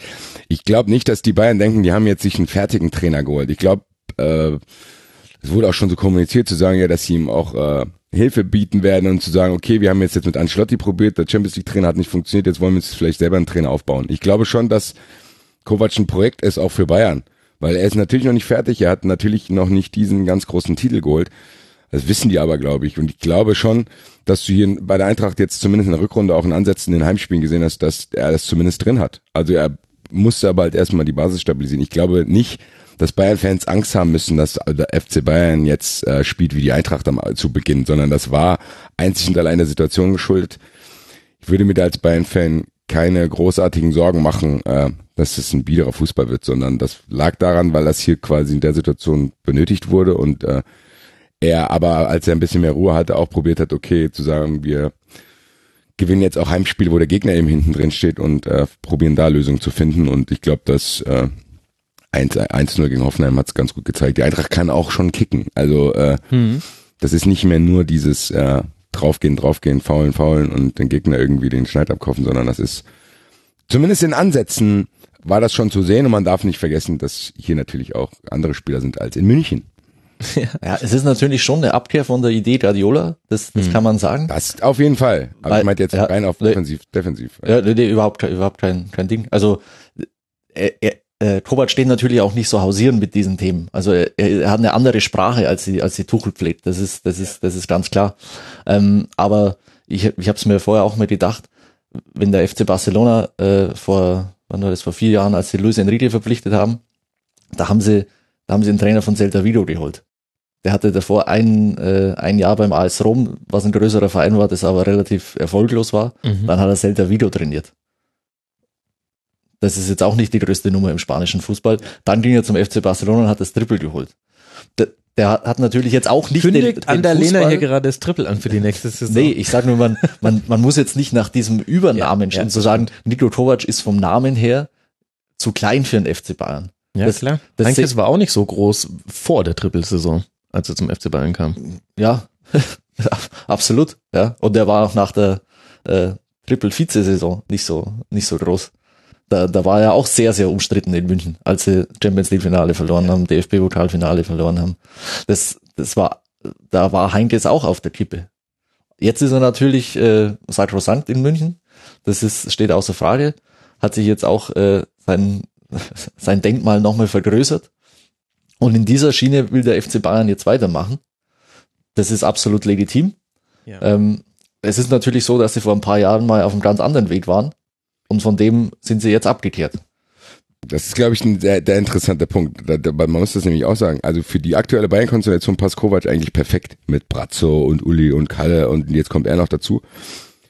Es ist aber natürlich kein, ja, kein Trainer, der zu Guardiola, Reschke und Sammer passt. Ich finde schon, dass er zur aktuellen Bayern-Kultur passt, aber nicht die, die ich als neutraler Fan von außen eigentlich viel besser fand. Dieses so ein bisschen äh, auf als Euro, also auf, ausgerichtet auf eine europäische Spitzenmannschaft, die wirklich sehr, sehr wissenschaftlich und nüchtern arbeitet, hinzu wieder so ein bisschen dieses warme Mir san mir Kramzeug mit Heinkes und ist ja auch erfolgreich, ist ja was anderes. Nur für mich als neutraler Fan waren zumindest Spiele unter Guardiola ja, wie soll ich sagen, das konnte ich mir allein aus einem wissenschaftlichen Aspekt anschauen, weil ich dachte, Alter, was geht denn da ab? Wie spielen die denn bitte? Ja. Und äh, das ist jetzt ein bisschen weg. Das muss ja aber auch nicht heißen, weil es kann ja passieren, Guardiola ist ein paar Mal im Halbfinale ausgeschieden und im Endeffekt, und Heinkes kommt jetzt wieder und holt jetzt vielleicht wieder das Triple.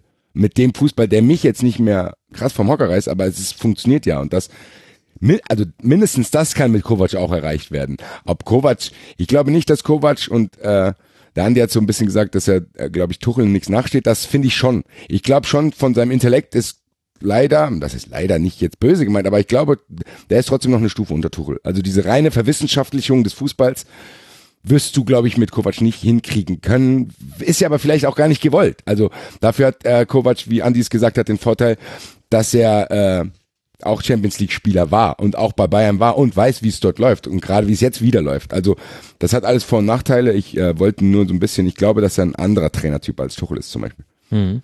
Okay, ich finde das Sportliche haben wir eigentlich ganz gut eingeordnet und jetzt gibt's eben das Ganze drumherum. Das ist jetzt so ein bisschen, als würden wir über Wrestling sprechen. Also so habe ich mich auch schon gefühlt, dass sich die O-Töne eingespielt hat. Gerade, dass jetzt nicht noch die Ankündigung kommt, dass sie sich alle in einem Leather-Match oder Das geil. Death Royal Rumble, dann komm ich, Ja, ich auch genau. mit reinkommen. Und ja, und wer halt, wer halt einfach auf die Leiter steigt und den Koffer kriegt, der kriegt halt den Vertrag. Der darf Nico Kovac behalten. Das wäre eigentlich schon ziemlich gut. Jetzt, wir wollen ihn schon gar nicht mehr, den kann Bayern ruhig haben. Also, den- Aber eine entscheidende Rolle dabei spielt ja an der die Bild-Zeitung. Die, die ja mit dieser Information so früh rausginge. Wenn das nicht passiert wäre, dann hätten beide Vereine das irgendwie ja, regeln können, wie man es kommuniziert. Es gibt so Gerüchte, dass das rund um das äh, Eintracht Frankfurt Spiel in München stattgefunden hätte, wie auch immer man das bewerten mag. Die erste Frage, die ich dazu hätte, ist, findest du, also fällt dir das auch auf, dass die Bild-Zeitung in den letzten Monaten wieder viel, viel mehr Dinge weiß über den FC Bayern und das auch sehr, es gibt sehr kurze Wege zwischen angeblich wurde eine Entscheidung getroffen und wir lesen darüber. Das ist auf jeden Fall auffällig, ja. Also es, es gab diese, diese Nähe zur von Hönes angesprochenen Springerpresse, die gab es zur Guardiola Sommerzeit nicht. Mhm. Da war bei Weitem weniger äh, in, den Öffn äh, in den Medien nachzulesen, wie jetzt genau beim FC Bayern vorgegangen wurde. Die, die ist, ja, die, die kann man nicht wegdiskutieren. Ähm, ich weiß jetzt nicht im, im exakten Fall, wie es, wie es hier ablief. Ich meine, die, die Meldung stand ja zuerst Sportbild, oder? Ich glaube, der Kollege Ja, genau, Christian Falk genau. Hm. äh, war es ja mal wieder, dass Christian Falk exakt, äh, äh, sehr, sehr gute Kontakte äh, zum FC Bayern pflegt, ist, ist bekannt. Ähm, wo, woher das jetzt kam, wie es wie es öffentlich wurde, weiß ich nicht. Es ist natürlich auch viel Spekulation. Ähm, da gibt's natürlich auch, wenn beide Seiten sagen, sie waren es nicht, gibt's auch eine gibt's natürlich noch eine dritte- Informationsdefizit. ja, es gibt ja auch noch, äh, es gibt ja auch noch andere Möglichkeiten. Ich meine, es gibt ja Ich auch, kann sagen, das kann auch irgendein Cousin sein. Es- also das kann, also also, Ja. wenn's, wenn es nicht von Vereinsseite kam, es, es sind ja so viel, so viel, selbst wenn nur Rummenigge, Salihamidzic, Schönes und Kovac involviert sind, gibt's ja Leute drumherum, die davon wissen. Und wenn es der Berater von Kovac ist, der jetzt in der, äh, in der Hinsicht überhaupt noch nicht äh, thematisiert wurde, und damit meine ich jetzt gar nicht Markus Hörwig, weil der hat ja auch noch ein, also Hörwig berät ihn ja nur in, äh, eigentlich nur in Öffentlichkeitsfragen und äh, gibt ja auch noch einen, der seine Verträge liest, normalerweise. Und ähm, wer weiß, was, was auf der Schiene lief. Habe ich alles, weiß ich nicht, ist alles Spekulation. Aber ist das vielleicht der Grund, warum das so schnell so krass hochgekocht ist? Also im Nachhinein, ich habe versucht, ähm, einfach nochmal von oben auf dieses Thema zu gucken und es ist schon, also die Art und Weise, wie Freddy Bobic auch Kritik geübt hat in der Pressekonferenz und dann die Art und Weise, wie Uli Hoeneß zurückgeschossen hat. Natürlich, Uli Hoeneß, wenn er schießt, dann schießt er immer scharf, das ist schon klar. Aber ich fand das schon, das hatte eine, eine Eskalationsstufe und meine Theorie dazu ist, es ist, weil bei Eintracht Frankfurt man, der erste Gedanke war, jetzt haben die das durchgesteckt, diese Vollidioten. Und deswegen man ist kann das das so Bayern nicht verstehen. Also dass die Vermutung, dass bei Brazzo, Kalle und Uli, wie, wie er es schon gesagt hat, bei Reschke und so war es ja nicht mehr so. Dass, dass die Vermutung zumindest, gerade in dieser emotionalen Situation, dass wir Kovac verloren haben, dass die Vermutung, dass wir die Vermutung haben, dass das von Bayern Seite zur Sportbild gegangen ist, die finde ich nicht so abwegig, wie Hoeneß tut. Also das, bei aller Liebe ist dieser Verdacht, auch wenn er vielleicht nicht stimmen mag, weil Anna hat ja auch andere Möglichkeiten aufgezeigt und ich kann dazu auch noch was sagen, weil Marvin und ich wussten das auch schon vor zwei Wochen. Ich habe es vor zwei Wochen, habe ich mich auch schon damit abgefunden, dass er geht, weil das an ganz vielen Stellen durchgesickert ist. Bei mir ging es über, ja, über ähm, Ausrüster und also das war, das war kein Geheimnis mehr. Auch nach diesen relativierenden Aussagen mit Stand jetzt, das hat vielleicht ein paar überzeugt, aber uns nicht mehr. Das Ding ist nur, ich verstehe nicht, wie man nicht verstehen kann, dass der Verdacht hier in Frankfurt rumgeht, dass der FC Bayern und die Sportbild zumindest einigermaßen irgendwie zusammenhängen. Den finde ich nicht so abwegig und den finde ich auch nicht skandalös. Und, Ich glaube, äh, das ist so ein Selbstwahrnehmungsding. Damit musst du generell in Bayern, einem CSU-regierten Land, niemandem kommen. Also Selbstwahrnehmung, Außenwahrnehmung, da gab es schon häufiger Brüche, die größer sind als der Grand Canyon. Ja, der, der Verdacht ist, ist natürlich naheliegend. Das Problem ist, dass, dass man es nicht weiß. Und dann tun wir uns natürlich jetzt schwer in der, in der Bewertung. Und äh, bei, bei was ich, was ich ehrlich gesagt auch nicht verstehen kann, ist, äh, ich kann mir nicht vorstellen, dass wenn die Bayern das jetzt durchgezogen hätten, Eintracht Frankfurt informiert hätten, dass es bis zum Saisonende nicht öffentlich geworden wäre. Vor allem Weil die Bayern hätten es ja, die Bayern hätten es ja auch Aber- noch im April sagen müssen, weil Rummenigge ja gesagt hat, im April verkünden wir unseren Trainer. Ja. Und das fand ich das, wo sich die Argumentation von Uli Hoeneß ganz schön in den Schwanz beißt, wo er gesagt hat, na, für uns war ja jetzt ja keine Dynamik drin, für uns war die Sache ja erledigt.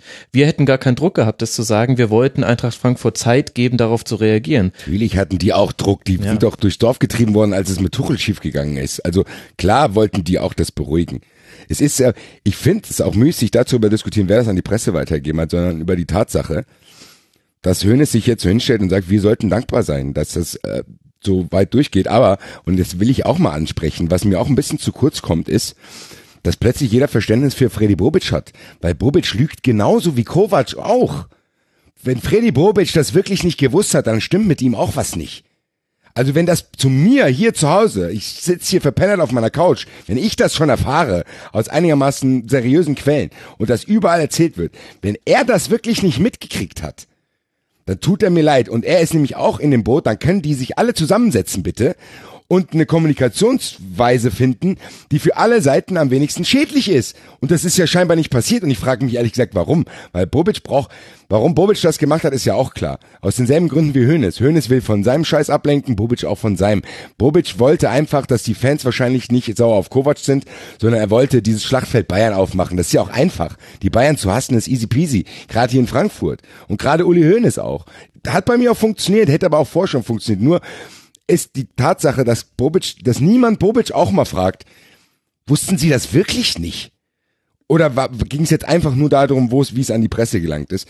Weil dass solche Dinge an die Presse gelangen, ist ja auch nichts Neues. Bobic hat ja auch in der Pressekonferenz so getan, als wenn er sehr, sehr überrascht wird, dass aus dem Bayern-Umfeld, dass die sich A so verhalten war für ihn überraschend und B, dass äh, das an die Presse dringt. Also das haben wir doch schon in tausend Fällen gesehen. Miro Klose treffen die sich am Flughafen, dann treffen die hier irgendeinen auf der Raststätte. Leute, das weiß man doch. Und wenn ich doch weiß, okay, die Gerüchte gibt's, dann gehe ich doch zu Nico Kovac und sage, hier, wie sieht's aus? Lass uns mal für den Fall der Fälle besprechen, wie wir das kommunizieren, dass so wenig Unruhe wie möglich nach Frankfurt kommt und nicht vor dieser englischen Woche mit dem entscheidenden Spiel in Leverkusen jetzt auf Schalke ja. und dann zu Hause gegen Hertha. Das muss, ich verstehe es, die sind doch alle neu, nicht neu im Fußball. Höhnes nicht, Rummenigge nicht, Kovac nicht, alle nicht. Den einzigen, dem ich verzeihen würde, weil er halt wirklich sehr beschränkt in seiner weiß ich nicht, will jetzt nichts Schlimmes sagen, ist Brazzo. Den habe ich verstanden. Den nimmt keiner ernst, der wird da wie so ein Hausmeister wahrgenommen, der stellt sich ganz stolz dann zum FC Bayern TV und sagt, ich habe das gestern am Telefon gemacht. Ich glaube ihm sogar, dass er das selber glaubt. Leute, die Story, die aber darum geht, die stimmt doch nicht. Und dann lügen alle, die da mitreden. Weil im Endeffekt für Bobic gibt's auch keine Win-Situation. Wenn er davon A, wirklich nichts wusste, ist er amateurhaft. Und B, wenn er es wusste, lügt er genauso wie Kovac und probiert aber jetzt den schwarzen Peter zum FC Bayern zu schieben. Also ich würde da bei, von allen Beteiligten der Situation gar keinen rausnehmen. Die haben das alle zusammen verbockt. Ja. Ja, und Kovac, äh, Entschuldigung, Bobic, nur um das einmal kurz einzuschieben, hat ja auch schon mal eine Indiskretion, Indiskretion in Richtung FC Bayern begangen, indem er gesagt hat, na, ich weiß schon, wer Bayern Weißt du schon, ja genau, weil er damals noch dachte, Tuchel wird es. Will ja. ich jetzt nicht äh, ein großes Thema rausmachen, aber äh, will da jetzt auch nichts konstruieren, dass das jetzt eine Retour, Retourkutsche dafür war, aber das unterstreicht eigentlich dieses, naja, also so wirklich mit weißer Weste kommt da niemand aus dieser ganzen Nummer nee, raus. Und das ist es, und ich verstehe es nicht, weil mein Endeffekt habe ich ja am Eingang schon gesagt, jeder hätte das hier nachvollziehen können. Aber die Art und Weise, es gab die ersten Gerüchte, die waren ziemlich, der Marvin und ich haben uns, haben uns noch lange unterhalten und ähm, Quellen ausgetauscht, die einigermaßen seriös waren und es war auch in Ordnung. Wir haben gesagt, gut, scheiß drauf, haben uns kurz aufgeregt. Aber als dann diese Gerüchte auch an die Öffentlichkeit weitergedrungen sind und dann haben die Eintracht sich ja dazu genötigt gesehen, auch diese Aussagen zu treffen und es gibt keinen Grund daran zu zweifeln, bla bla. Und da ändert sich für mich die Sache. Du bist beim Wrestling geblieben, das ist für mich der Heel-Turn von Kovac. Dieses Stand jetzt und bla bla bla und wie er es danach kommuniziert, nur aus einer Abwehrhaltung heraus. Keinerlei Verständnis für die Wut, die hier oder die Enttäuschung, die da ist. Keinerlei, gar nichts. Nur aggressive Abwehrhaltung, bei, bei dem du das Gefühl hast, du willst, er will den schwarzen Peter auch wegschieben. Obwohl er auch einen Fehler gemacht hat. Weil wenn er so naiv war und gedacht hat, das kommt nicht raus, und wenn er wirklich, Leute, sitzt mir hier von der Gruppe Dreijähriger, will mir wirklich einer erzählen, der hat das erst an dem Telefon erfahren. Und der bleibt auch noch eine Woche später dabei. Sorry, Leute. Das ist das, was uns hier in Frankfurt wütend macht, dass die uns für so dumm verkaufen wollen.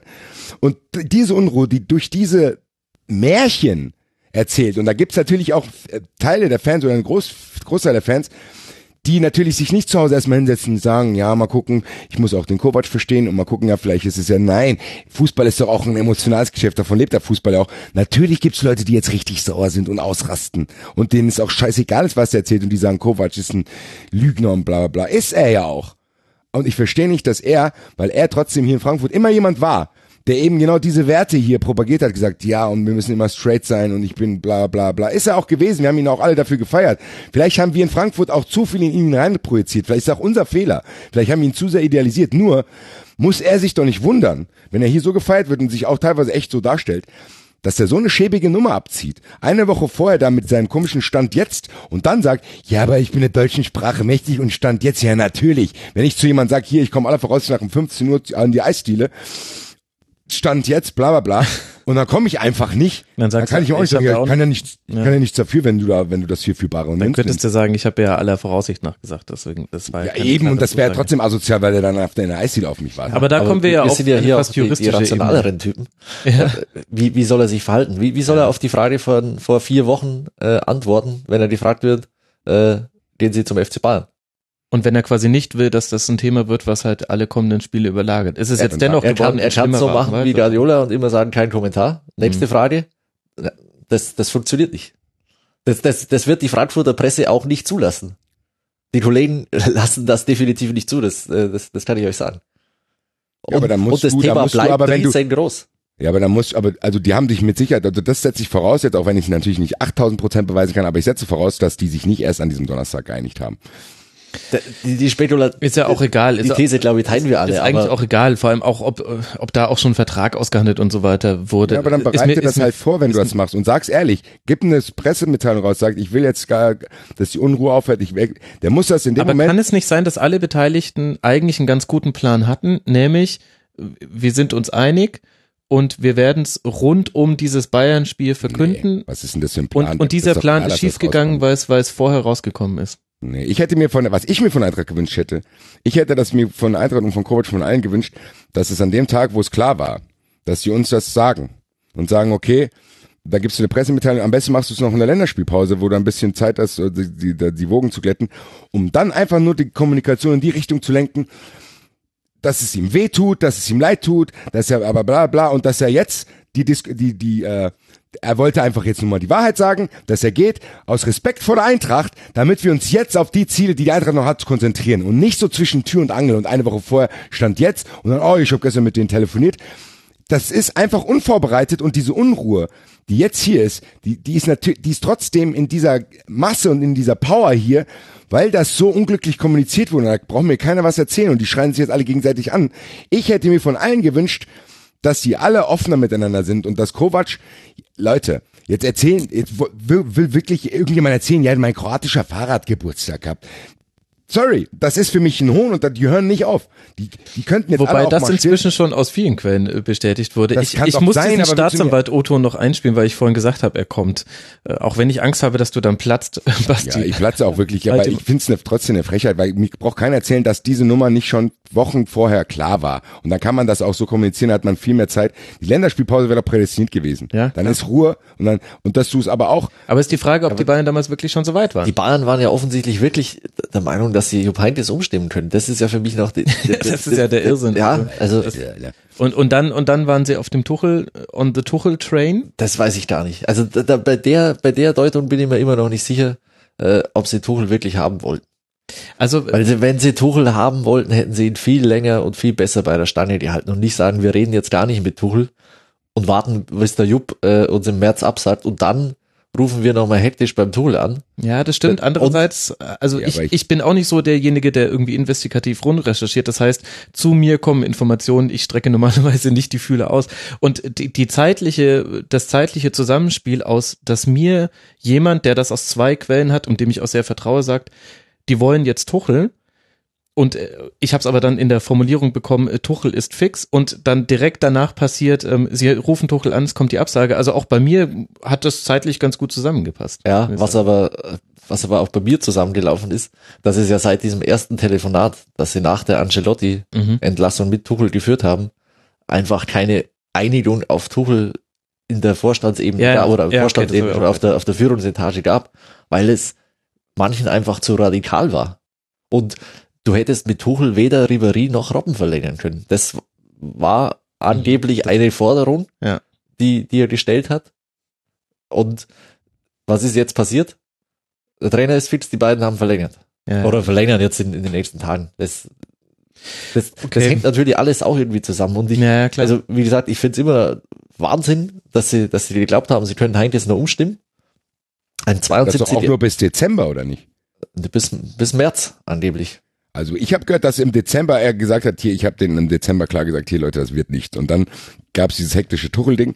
Klar, ich weiß dann natürlich, ich bin auch weiter weg als ihr beide, aber für mich fast von einem Ablauf zu sagen, okay, im Winter hätten die wissen müssen, dass Heinkes nicht bleibt. Das ist ja für den FC Bayern trotzdem eigentlich auch schon ein bisschen äh, naiv, das ja, Verhalten vom FC mein Wissen Bayern. ist auch nicht gleich Wissen. Ja. Also, Wenn sie hätten Klar. seit Oktober wissen müssen, dass Heinkes Genau. nicht bleibt. Ich meine, Hönes saß er auf der Vorstellungspressekonferenz von Kann ja auch Heinkes sein. Und hat Kann gesagt, ja auch sein, dass die verschiedene Trainer durchgehen. Deswegen, ich meine, das ist auch normal, glaube ich. Ich glaube, wenn eine Stelle ausgeschrieben wird, gibt es natürlich eine Liste. Da stand vielleicht auch Hasenhüttel drauf, vielleicht, vielleicht auch Nagelsmann und vielleicht gab es dann Absagen und dann ist es bei gab eine Nico Kovac- Analyse von Hasan Salihamidzic, nicht nur Ja, eine das Liste. ist das nächste. Ja, ich ich, diese PowerPoint würde ich total gerne sehen. Was eine Pro, PowerPoint wahrscheinlich.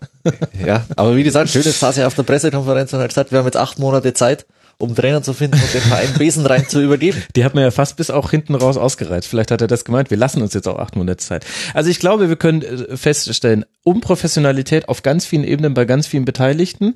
Ich glaube, diejenigen, die sich da das Fäustchen reiben, sind unter anderem äh, so Teams wie Borussia Dortmund. Da sind gerade manche Themen werden nicht ganz so heiß gekocht wie sonst. Ich äh, spiele noch zwei O-Töne ein, den einen einfach nur, weil ich ihn angekündigt habe. Dann sind nämlich alle Hörerinnen und Hörer auf Stand und dann reden wir über Sportliche, weil ansonsten läuft uns die Zeit davon, okay? Jetzt hören wir mal noch kurz Uli Hoeneß und dann kommt abschließend Karl-Heinz Rummenigge. Haben Sie sich, so wie es in der Süddeutschen beispielsweise stand, vor zwei Wochen mit Nico Kovac getroffen? Wir haben uns mit Nico Kovac zu einem Abendessen getroffen, was reiner Zufall war, weil der mein Fahrer, ein Kroate, hat äh, 60. Geburtstag gehabt und hat Robert und Nico Kovac eingeladen zu einem Italiener im Umfeld der Stadt München. 60 Leute waren da. Karl-Heinz Rummenigge war eingeladen mit seiner Frau. Ich war eingeladen mit meiner Frau.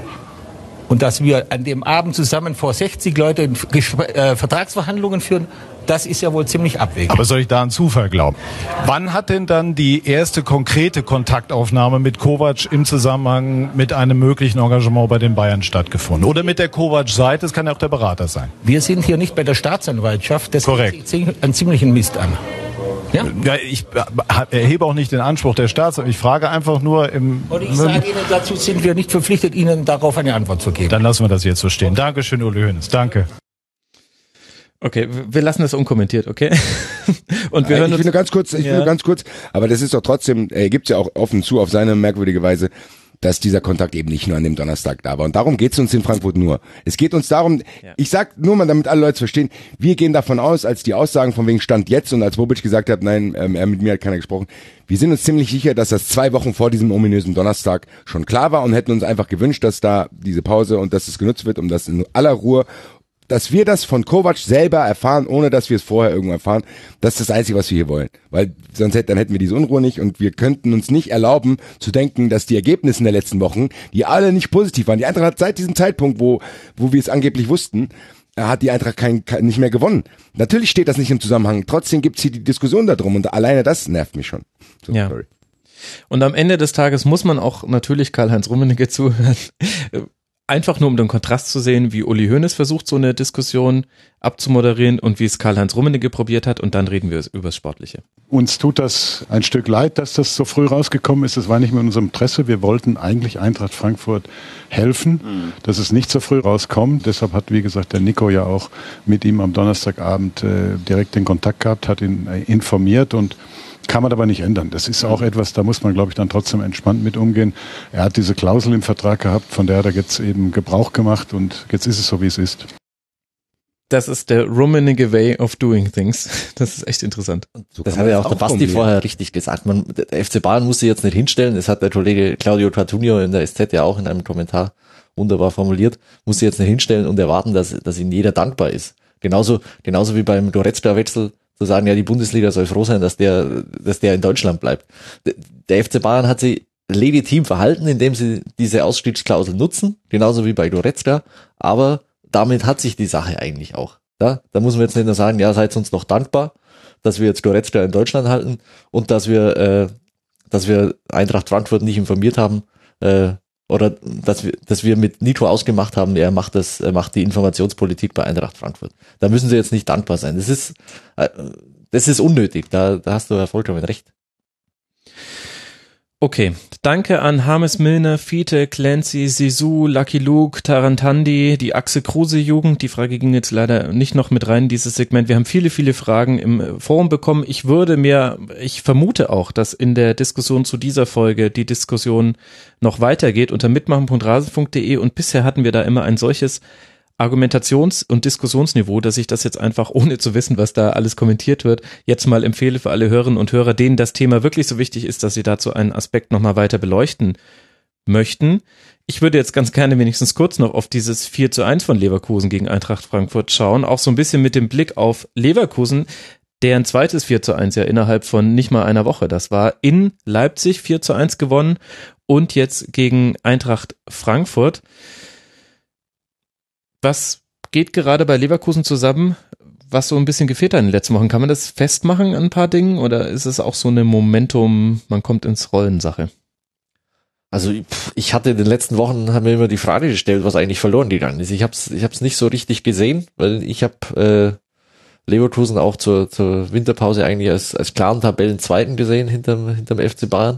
Und auch die Mannschaft, die, äh, die den besten Fußball spielt in, in Deutschland nach dem FC Bayern. Und ähm, ich, ich wusste nicht genau, wo sie, ja, wo, wo sie ihre Form dann eigentlich äh, Mhm. haben liegen lassen äh, und, und was genau nicht funktioniert hat und wo jetzt genau dieser Knopf ist, der aufgegangen ist. Ich, pff, ich, ich muss ehrlich sagen, äh, bin, ich, bin ich leicht überfragt. Weil es gab jetzt nicht diese, diese Schlüsselpersonalien, Nee, nee, nee. die, da wo du sagen kannst, ja okay, der ist jetzt wieder fit und äh, seitdem läuft's wieder. Das, das war gar nicht. Es war jetzt auch nicht so, dass, dass, dass Bailey jetzt in, in dem Spiel gegen Frankfurt äh, das alles alleine gerissen hätte, äh, der ja in der, in der Vorrunde vor allem für Leverkusen ein zentraler Faktor war. Das war jetzt auch nicht der Fall gestern und ja, ganz schwierig, warum sie ihre Form zwischendurch verloren haben. Ich, ich, ich sehe ja das, was sie jetzt gegen Leipzig und Frankfurt gespielt haben in Phasen, äh, ist das Niveau, das, das, das Leverkusen leisten kann. Das ist auch am, äh, am Dienstag zu keiner leichten Aufgabe für den FC Bayern werden lässt. Mhm. Und äh, ich gehe jetzt mal davon aus, dass sie diese Form in den letzten vier Bundesligaspielen auch nochmal auf den Rasen bringen und dann äh, in die Champions League kommen werden. Ja, für Leverkusen geht's jetzt dann weiter nach dem DFB-Pokalspiel auswärts bei Borussia Dortmund und dann äh, gegen Stuttgart, Werder und Hannover 96. Also ein schöner Mix an Gegnern. Wunderbares Beispiel dafür, dass Statistiken, die ich ja auch häufig heranziehe im Rasenfunk, wirklich nicht alles sagen, ist die Zweikampfquote von Kevin Volland. Bei 14 Prozent liegt die, bei 14 Duellen, aber halt auch drei Tore. Kann nicht alles so schlecht gewesen sein bei Volland in dem Spiel. Muss bei seinen Toren natürlich auch keinen Zweikampf gewinnen. Ja, was so ein bisschen den Blick auf äh, Frankfurt wirft. Basti, ich finde diese Diskussion äh, spielt er, also hat man jetzt verloren, weil es jetzt diese Unruhe gab, die finde ich ein Das ist bisschen. Schwachsinn. das Die ist Eintracht hätte auch ne? so dort verloren. Also die Eintracht hätte natürlich dort verloren, weil Leverkusen einfach besser war. Das ist auch ein, im Endeffekt muss man Eintracht sogar Respekt, äh, Respekt zollen, weil die Eintracht in der ersten Halbzeit echt gleichwertig war. Mhm, Also und super war zurückgekommen ist nach dem Rückstand. Ja, also die waren, haben sich auch nicht schockieren lassen und die Fans, auch mal ein Kompliment an die Fans. Da gab es keinerlei irgendwelche Eskalationen, da wurde die Mannschaft noch krasser als sonst unterstützt, um komplett einfach auch zu zeigen, Leute, ja, Trainer ist vielleicht schade, aber die Eintracht ist immer noch größer als diese ganzen Diskussionen, auch, und auch als Nico Kovac. Es ist einfach so und ich fand das Zeichen von Reng gut. Die Mannschaft hat das zumindest in der ersten Halbzeit auch noch äh, auch noch äh, ja mitgetragen. Aber in der zweiten Halbzeit ist sie halt auseinandergebrochen, weil Leverkusen dann zu stark wurde und vielleicht auch Nico Kovac sich ein bisschen hat auscoachen lassen, weil Leverkusen ein bisschen umgestellt hatte Ja. und die die Mittelfeldzentrale einfach dann das Spiel entschieden hat. Plus individuelle Fehler einfach. Also da Costa nach diesem Ding in Dortmund hebt er zum zweiten Mal einen Abseits auf dilettantische Weise auf. Er ist, ich mag ihn sehr, sehr gerne als Typ, aber er ist so ein bisschen langsam im Kopf und auch nicht der spielintelligenteste Spieler, was du auch ein paar Offensivaktionen siehst. Das ist halt. Und die Eintracht, wie ich schon gesagt habe, die muss immer viel Glück auch haben, weil die natürlich nicht auf dem Niveau von Mannschaften wie Dortmund, Leverkusen und Schalke ist. Immer noch nicht, trotzdem auch nicht, auch wenn die anderen schwächeln. Und wenn du dann zusätzlich, ähnlich wie es beim HSV hat, wenn du dann auch noch Fehler machst, dann verlierst du das. Und diese zwei Tore, die dann am Ende gefallen sind, die kannst du dann rausrechnen. Das ist ja egal, ob du da 2-1 oder 4-1 verlierst, wenn Bellarabi dann zweimal äh, geil auflegt auf Volland. Das ist nicht das Ding und das hätten wir auch ohne Kovac so verloren, weil die Eintracht, muss man sagen, auch in diesen Situationen zu vertrottelt ist. Die Eintracht ist zu vertrottelt, Dinge wie ein 2-2-Ausgleich in Dortmund über die Zeit zu bringen, so ein 1-1-Ausgleich für sich besser zu nutzen, dann aus der Halbzeit zu kommen in Leverkusen, dann verlierst du 1-0 in Stuttgart, du kassierst gegen Schalke in der 90 Minute 2-2. Die ist einfach an, an den entscheidenden Punkten, die dafür sorgen können, dass du wirklich unfassbarerweise in die Champions League kommst, hat die Eintracht es nicht geschafft, was hier auch keinen wundern kann. Das ist ja, wäre ja trotzdem, da müsste ja ganz viel zusammenkommen, dass das passiert. Nur ist es halt trotzdem ärgerlich, weil das, du kannst das trotzdem nicht komplett rausrechnen, weil das natürlich auch auf deine Stimmung schlägt. Also Klar. beide, beide, beide Incidents selber sorgen dafür, dass es mir nicht gut geht und die kommen jetzt halt zusammen.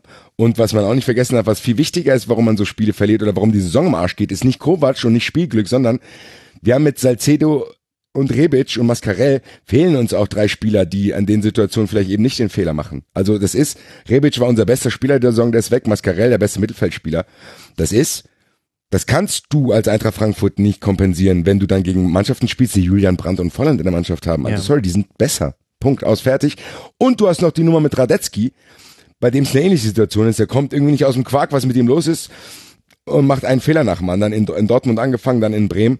Und das sind am Ende, das werden am Ende diese zwei, drei, vier Punkte sein, die der Eintracht wahrscheinlich auf die Champions League fehlen sollen. Und dann kotze ich noch viel mehr im Strahl als bei diesen Kovac-Scheiß, weil es trotzdem drin gewesen wäre. Und das macht mich fertig. Ja, aber ich möchte nicht, dass du dich wieder so aufregen musst, Basti. Das kann nicht gut für dich sein. Leverkusen hat jetzt vier diese Punkte. Woche noch 93 machen, dann ist ja alles vorbei. Grüße. Ich glaube, danach kann man dein äh, Mikrofon. Ja, aber da wenn wir da, bevor wir das Spiel abschließen, werde ich es jetzt hier dreister, opportunistischerweise, dreisterweise noch sagen. Die Bayern-Fans, die wenigstens ein schlechtes Gewissen uns Frankfurtern gegenüber haben, können ja trotzdem jetzt, wir brauchen es nicht mehr. Ihr könnt aber mein Team Kovac-Shirt bei mir bestellen. Auf meiner Twitter-Seite ist das zu finden. Vielleicht habt ihr ja jetzt dafür Verwendung. Ich habe meins verbrennen müssen, aber zumindest könnt ihr mich finanziell ein bisschen entschädigen für den Scheiß, den euer Verein da gemacht hat. Grüße! Ich wusste nicht, ob das äh, noch aktuell wäre mit dem Hinweis Ja. auf den Team Ich hab's Kovac. drin gelassen. Ich werde es jetzt opportunistisch nutzen. Ver Verbrennen von äh, Kleidungsgegenständen ist mir persönlich ein bisschen drüber, aber ich, Es war, ich weiß auch, das war auch ein bisschen drüber. Ich, ich mache ja auch, überzeichne ich meine eigene Persönlichkeit auch ein bisschen selber. Also Leute, dass ich hier nicht heulend und wütend ich habe ja auch kein Bild von ihm verbrannt, sondern es war eher wie so alte, al, alte Liebesbriefe von Ex-Freundinnen verbrennen, um sich besser zu fühlen. Habe Ist ich, auch zwar noch okay. nie- hab ich zwar noch nie gemacht, habe ich aber schon mal im Fernsehen gesehen, deswegen habe ich gedacht, das ist ein ganz gutes Bild. Grüße. ja, vielleicht ich- bist du auch zu so einer Art Wrestling-Charakter einfach. Genau. genau. Vielleicht Guck muss man, muss man so die ich Kunst. Jahr Bayern-Fan. Ja, so, ich- das, das, wird, das wird dein Heel-Turn. Vielleicht muss man den Basti Red als, als eine Wrestling-Figur. Äh, Ja, geil. Da würde ich mich auch nach deiner Einlaufmusik da mal erkundigen. Also, Leverkusen gerade in einer wunderbaren Form, vier Punkte Vorsprung auf den Europa League Platz 5. Damit sieht das sehr gut aus. Vor allem sollte man jetzt bei Borussia Dortmund, über die wir ja auch schon gesprochen haben, noch was mitnehmen. Dann hat man das im Grunde so gut wie eingetütet. Eintracht Frankfurt haben wir jetzt in aller Ruhe und kühlen analytischen Sachlichkeit äh, drüber gesprochen. Eintracht darf jetzt dann eben auf Schalke ums DFB-Pokal-Finale spielen und dann zu Hause gegen Hertha BSC und dann äh, reist man zum FC Bayern. Ich glaube, das wird auch eine ruhige Woche vor diesem Bayern-Auswärtsspiel. Und wenn wir über die Bayern jetzt auch schon indirekt und direkt so viel gesprochen haben, dann lasst auch noch das 5 zu 1 gegen Borussia Mönchengladbach in die Betrachtung mit reinnehmen. Für die Meisterschaft war es nicht mehr wichtig. Die einzige Frage, die jetzt immer so ein bisschen zählt, Andal, ist, dass man sich imaginiert, was, was kann das jetzt bedeuten für den DFB-Pokal, was kann das für die Champions League aussagen, obwohl ja die Hälfte der Mannschaft, die da auflaufen wird, jetzt gegen Gladbach gar nicht gespielt hat. Selbe Frage wie in der letzten Woche. Es tut mir leid, liebe Hörerinnen und Hörer, dass ich mich da wiederhole, aber was kann man aus so einem Spiel über die Form der Bayern ableiten? Nix. und selbe Antwort wie letzte Woche. Nee, natürlich. also- Damit machen wir weiter mit Wolfsburg gegen. ja, es, ist schon schwierig, oder? Also man sieht auch, sie brauchen dann Nee, halt eine stimmt. Zeit, sich reinzufinden. Nichts dann- stimmt ja auch nicht. Also die Form, die Form ist ja gut. Äh, die Frage zielt ja natürlich darauf ab, was man ähm, für die für die entscheidenden Spiele ableiten kann. Und da da bin ich der Meinung, da, daraus kannst nichts ableiten. Aber dass die Form für die Bundesliga auch jetzt noch reicht, äh, ist, es steht ja außer außer Frage. Weil sie 95 hatten- Prozent Passquote, die höchste jemals gemessene Passquote in einem Bundesligaspiel und das nicht unter Pep Guardiola. Ja, erstaunlich. Ne? Er ist zwar Meister geworden, aber es wurde ihm, glaube ich, ein Rekord genommen, den er sehr gerne behalten hat. Ja, aber äh, wie, wie gesagt, es, es waren ja, es waren ja wie, wie gegen Augsburg auch. Ähm, 20, ja, 30 Minuten in Augsburg, glaube ich, ging es noch ein bisschen länger. Ja. Da, da waren sie eigentlich nie auf dem Platz. Also da war eben nicht das zu spüren, ja, wir, wir lassen jetzt nicht nach, wir sind jetzt auch mit der, äh, mit der rotierten Mannschaft äh, total heiß und, und, und spielen es jetzt souverän runter. Das war ja 20, 30 Minuten lang nicht zu erkennen. Weder in Augsburg noch in Gladbach. Und deshalb, natürlich kommen sie dann wieder rein in so ein Spiel und spielen das auch in Augsburg und gegen Gladbach äh, zweimal hoch, hoch nach Hause, Ja. was auch mit dieser überragenden individuellen Qualität zu tun hat. Und ähm, ja, die werden, kann natürlich sein, dass sie mal ein Bundesligaspiel verlieren, weil sie mal in zwei Tore Rückstand geraten in so einer Anfangsphase. Kann auch passieren. Äh, gegen ein bisschen besseren Gegner. Gegen Hoffenheim haben sie doch mit 2 zu 0 zurückgelegen, ging auch noch gut. Geht auch noch gut aus, ja. ja. Ich könnte jetzt bei der Eintracht machen dann bald. Ja, bei den Heimspielen, glaube ich, ist es immer ein bisschen schwierig. Wenn, dann müsste es auswärts passieren. Aber ähm, die Bayern, Man, man kann dann auf die Form gucken. Also was interessant ist, äh, sich zu gucken, in welcher Form sind die Spieler. Dass äh, Sandro Wagner jetzt gezeigt hat, mehr als guter Backup für Lewandowski, okay, super. Gutes Gefühl für, sollte man ihn mal irgendwie reinschmeißen müssen, jetzt noch in den entscheidenden Spielen. Interessant fand ich aber zum Beispiel David Alaba. Und ich, der hat Standing Ovations bekommen bei seiner Auswechslung. Ich weiß nicht, ob es da nur darum ging, dass er mit rechts ein Tor erzielt hat, was aber auch schon ziemlich sensationell ist. Aber das fand ich interessant, weil der nämlich zusammen ähm, mit James, bei dem man einfach vorher keinen Vergleich hatte, so den stärksten Aufwind in der Formel zum Moment hat. Also wo man sich bis vor einem halben Jahr noch nicht erklären konnte, wo ist eigentlich der Alaba, den man mal kannte aus der 2013er Saison und jetzt deutlich besser. Ich sehe aber skeptisch in deinem Blick, während ich das schildere. Ja, weil wenn ich jetzt über Form diskutiere, diskutiere ich natürlich auch über, über, über einen längeren Zeitraum. Ja. Und da muss man gar nicht diesen langen Zeitraum hernehmen, weil die beiden Champions League Spiele gegen Sevilla waren jetzt äh, nicht das Gelbe vom Ei. Also die waren zwar ergebnistechnisch dann absolut in Ordnung und am Ende war es auch ein souveränes Weiterkommen, aber es war in Sevilla jetzt keine, keine Glanzleistung. Mhm. Also Ja, das stimmt. die, also du gehst ja, du kommst in den Rückstand durch einen, durch einen fatalen Fehler, hattest davor schon eine riesen Chance zugelassen, wo, wo ich mich immer gefragt habe, wo, wo ist denn eigentlich dieses ganze Mittelfeld hingekommen? Und äh, vor allem, wenn du mit Javi so als zentralen Sechser spielst, der genau diese Position da hätte er eigentlich äh, ausfüllen müssen. Und, ähm, und dann kommst, erzielst du zwei Tore, ah, die machst du jetzt auch nicht jeden Tag. Mhm. Also das, äh, das hat mich schon an dieses Atletico Madrid-Spiel vor äh, zwei Jahren erinnert im Halbfinale, als sie auch 20 Minuten eigentlich so nicht auf dem Platz waren, Mhm. da ein Tor kassiert haben. Das 0-1 und dann nichts mehr geschafft. Genau, und dann kamen sie halt nicht mehr zurück und jetzt sind ja da zwei so abgefälschte Dinge reingegangen in Sevilla. Deshalb weiß ich nicht, ob die Form, das kann man natürlich aus der Formdiskussion nicht, nicht rauslassen. Und ähm, die Form ist nicht schlecht, aber was, was sagt uns jetzt das für, für Leverkusen? Leverkusen hat eine, hat eine gute Form im Moment. Ähm, weiß ich jetzt aber nicht, ob's, ob's, äh, ob's, ob's reicht, dann die, die Bayern zu schlagen.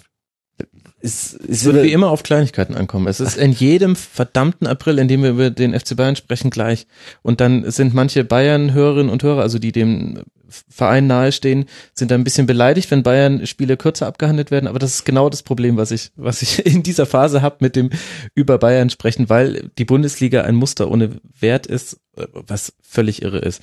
Und auf der anderen Seite Gladbach aber auch, wenn wir sagen, hier, ich zitiere 95% Passquote overall für den kompletten FC Bayern, dann kann man aber auch Basti die Frage stellen, wo war denn da Borussia Mönchengladbach?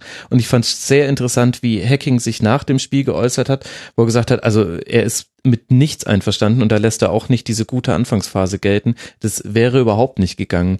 Und das ist, äh, Hacking hat immer so eine Art, sehr lange sich vor die Mannschaft zu stellen. Das konnte man in Wolfsburg damals super nachverfolgen. Da hat er alle Register nacheinander getro- gezogen. Das heißt, das nächste Register ist dann öffentliche Kritik und sollte er jetzt noch einen einzelnen Spieler herausheben, so wie er es damals mit Bastos gemacht hat, dann ist er im Desperation Mode, wenn ihr mich fragt. Und dann ist er im Sommer weg. Eventuell. Also ich, ich finde, er hatte aber schon einen Punkt. Also, dass Gladbach gerade keine tolle Phase durchmacht, das wussten wir auch schon vor diesem Spiel. Das war aber schon mit Ausnahme vielleicht noch von Kramer und Sommer. Sommer hat auch mal wieder ein gutes Spiel gemacht. War das schon gegen Bayern. wenig. Er hat den entscheidenden Fehler gemacht. Sommer. Welchen entscheidenden Fehler? Zum 2-1. Den muss er halt halten. Ja, ja, okay, das stimmt. Aber war das für dich der entscheidende Ja, Fehler? der- Wenn du ich- 2-1 in Rückstand gerätst, ist natürlich Ja. schlecht. Dann. Hast du recht. Stimmt. Das hatte ich irgendwie Ja. ausgeblendet. Ich muss sagen, mir hat's natürlich gut in den Kram gepasst. Ich habe, als es 1 für Gladbach gefallen ist, schon ein bisschen Angst gehabt zu sagen, oh je, oh je, die Bayern äh, machen sich jetzt bei mir noch beliebter. Weil Gladbach, ja, man redet ja bei Gladbach trotzdem, ich, wenn ich Angst habe, über ähm, vom Achter zu werden, dann war Gladbach ja auch noch in der Verlosung mit Stuttgart. Deswegen war ich ganz, ganz, ganz äh, erleichtert, dass die Bayern es durchgezogen haben. Aber wie du es schon gesagt hast, ja, Gladbach braucht, glaube ich, ähnlich wie Dortmund so ein bisschen Urlaub. Der Trainer auch. Also er wirkt auf mich die ganzen letzten Wochen so ein bisschen ratlos. Das ist so ein kleines Auf und Ab. Dann fallen, die stürzen nicht komplett ab, die kommen aber auch irgendwie nicht voran. Das ist so eine gebrauchte Saison. Mehr habe ich diesem Trainer leider aber auch nicht zugetraut. Das ist so, das ist unfair vielleicht, aber das ist mein Bauchgefühl. Ich weiß nicht, ob der Gladbach auf die nächste Stube heben wird oder ob er nicht einfach so ein Verwalter ist von dem, was dort ist. Der macht die Mannschaft nicht schlechter, darf man auch nicht vergessen. Also er ist kein Katastrophentrainer. Er ist aber auch keiner, der aus so einer Gladbacher Mannschaft dann vielleicht mehr rausholt, als eigentlich bei den individuellen Stärken drin wäre. Also es ist einfach so, ja, wirst halt dann Zehnter oder was und äh, muss mal gucken, was du im Sommer machst. Ich habe das Gefühl, der ist im Sommer weg und hoffe nicht, dass Bobic auf die Idee kommt, zu denken, okay, der wäre ein guter Trainer für Frankfurt. Also Ja, stimmt, das Fass habe ich vorher nicht aufgemacht, den neuen Trainer für Frankfurt, weil da äh, könnten wir noch eine halbe Stunde drüber reden. Ich finde es schon Bilic enttäuschend, will ich haben. dass, dass Gladbach in so einer Saison, in der die Bundesliga eigentlich durchgängig schwächelt, Das ist genau der Punkt, ja. äh, auf acht steht jetzt nach 30 Spieltagen und 40 Punkte hat. Da, da sehe ich die Mannschaft, weil, weil du ja vorher auch mal Hoffenheim angesprochen hast, dass die aus der, der Summe ihrer Einzelspieler Mehr äh, machen. mehr machen, als, äh, als sie eigentlich hätten. Da ist Gladbach genau das Gegenteil im Moment, Genau. ich. Das meine ich auch.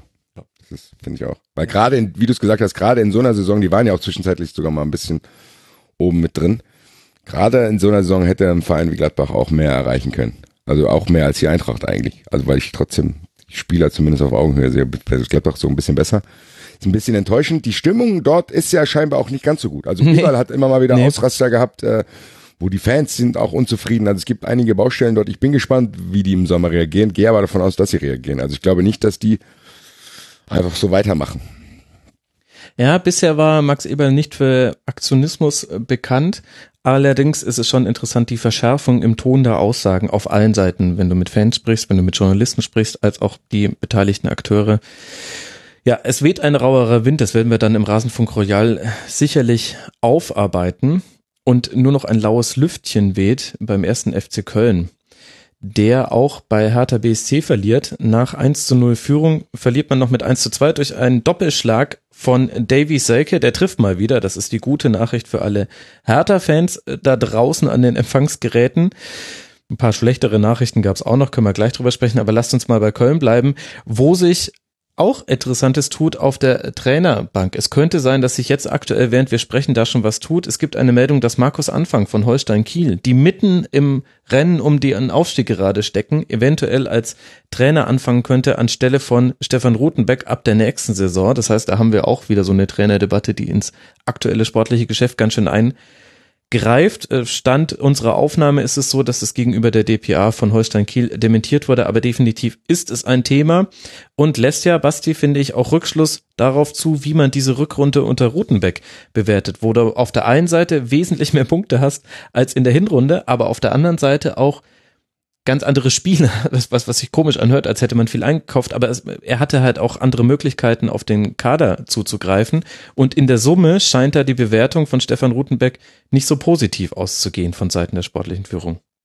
Ja, die ist bei vom Axel, äh, vom vierten Offiziellen auch nicht so. Grüße soll ich hier ausrichten. Äh, er ist sowohl von vom Rutenbeck als auch von Cordoba natürlich äh, sehr, sehr begeistert. Nein, aber bei, bei Rutenbeck, was man aus Köln so hört, da, ich glaube, Rutenbeck spaltet dort die Leute, weil einerseits sehen natürlich viele, dass er mehr Punkte geholt hat als Stöger, was aber auch nicht so schwer war. Und ich glaube, in dieser Extremsituation, in der sich Stöger befand, mit dieser ganz, ganz krassen Eigendynamik, äh, die hatte er dann nicht mehr, weil er ja auch eigentlich nichts zu verlieren hatte. Also du kannst ja als Rutenbeck eigentlich ganz entspannt reingehen, weil was wurde von ihm denn erwartet? Ja, gar nichts. Mit drei Punkten hatten die, glaube ich, nach der Hinrunde, äh, da, das ist natürlich eine dankbarere Aufgabe.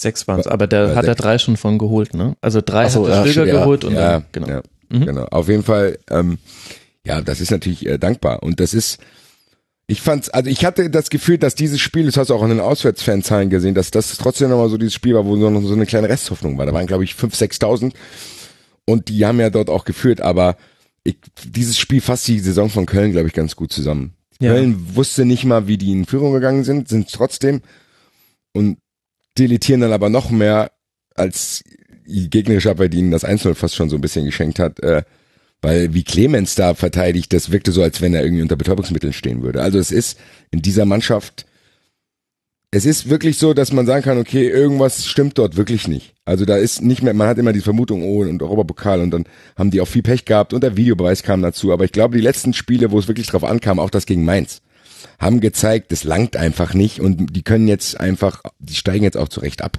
Also es ist nicht so, dass das unfassbar ärgerlich ist wegen Videobeweis oder so, sondern ich glaube, die steigen zurecht ab und da hat da auch der Trainer seinen Anteil. Wenn ich, also in Frankfurt kann ich ja beim besten beurteilen, als sie hier in Frankfurt gespielt haben, hat er plötzlich mit vier Sechsern im Mittelfeld gespielt und hat sich gewundert, dass diese körperlich unterlegenen Spieler teilweise kein Mittel gegen den Prince und so gefunden haben. Also es war, der, der trifft auch merkwürdige Entscheidungen. Jetzt spielt er in Berlin mit einem Sechser Höger, wo du das Gefühl hast, das ist auch irgendwie, also und dann seine Außendarstellung kommt dann auch noch dazu. Ich glaube, der, der geilste Satz war irgendwie, dass er, hat er vor dem Spiel, glaube ich, gesagt, wir haben die Hertha analysiert und sind zu dem Schluss gekommen, dass wir sie schlagen können. Was ist denn das für ein Satz? Wenn er so, wenn er solche Sachen zur Mannschaft sagt. Das ist verhaltener Optimismus, Basti.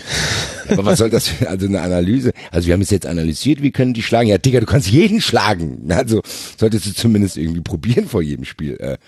Und das hat dann, also wenn du dann gegen Berliner, die auch alles andere als stark sind gerade, und Mhm. zu Hause gegen Mainz, die auch sehr, sehr, sehr schwach sind, wenn du gegen die nicht gewinnst, dann hast du auch nicht verdient drin zu bleiben und dann trägt auch er eine Mitschuld und ich kann, glaube ich, jeden Kölner verstehen, der ihm nicht wohlgesonnen ist, weil ich finde, und das ist aber auch wieder nur Bauchgefühl, ich finde, das ist ein sehr merkwürdiger Typ auch.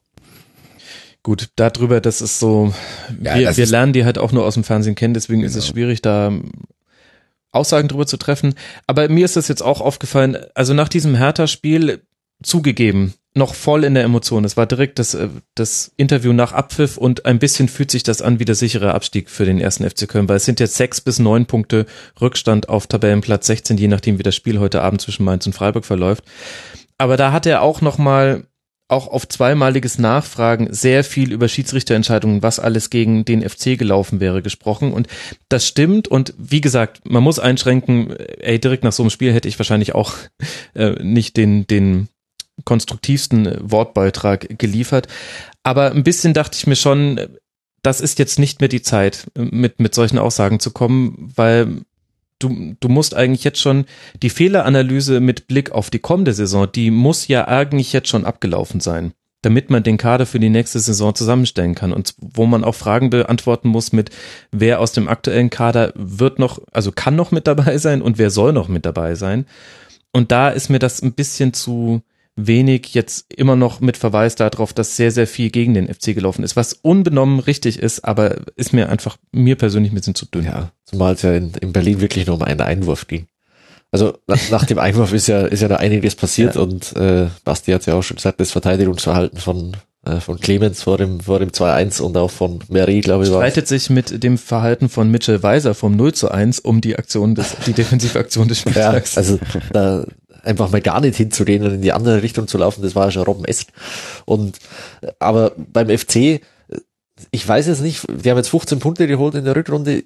Ich glaube jetzt nicht, dass man sagen muss, die sind einfach zu schlecht für die Liga oder die, die, da hast du es auch nicht verdient, drin zu bleiben. Also die steigen jetzt nicht aufgrund ihrer, äh, ihrer Rückrunde ab und auch nicht auf, äh, äh, aufgrund dessen, was sie unter Rutenbeck geleistet haben.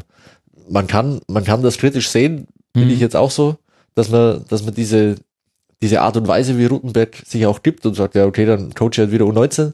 Das, das mag dem einen oder anderen nicht gefallen, finde ich persönlich jetzt gar nicht, gar nicht so schlimm.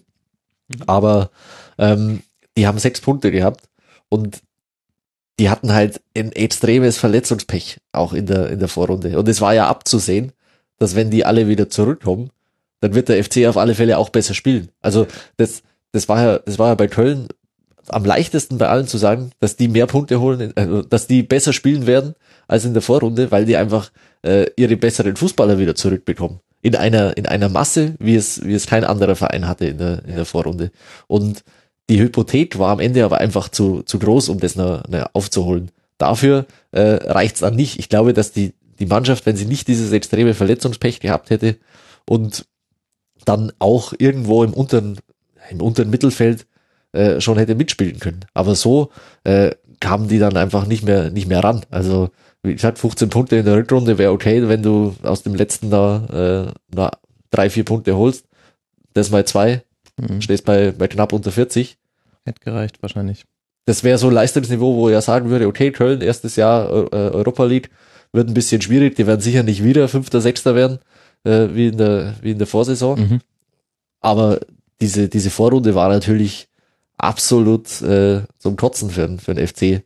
Verletzungen und natürlich die, diese ganzen fragwürdigen Videobeweissachen, die sie, die sie erleben mussten. Und auf der anderen Seite haben wir vielleicht ein Abschiedsspiel gesehen. Es ist zumindest davon auszugehen, dass äh, im nächsten Spiel Mitchellweise nicht gleich wieder von Anfang an spielen wird, denn jetzt hat auch Paradadei öffentlich den Stab über ihm gebrochen, hat gesagt, na ja, also im 4-4-2, da musst du halt einfach auch gut deine Position besetzen und musst richtig stehen.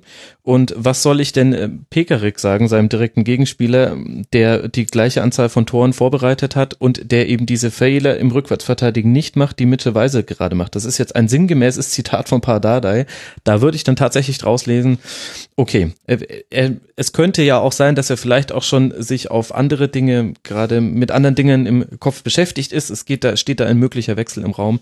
So war es definitiv. Was kann man denn sonst noch über Hertha sagen? Basti, du als Intimus von Hertha BSC kannst du da doch jetzt bestimmt die taktischen äh, Feinheiten ausmachen, aber bitte nicht länger als eine halbe Stunde.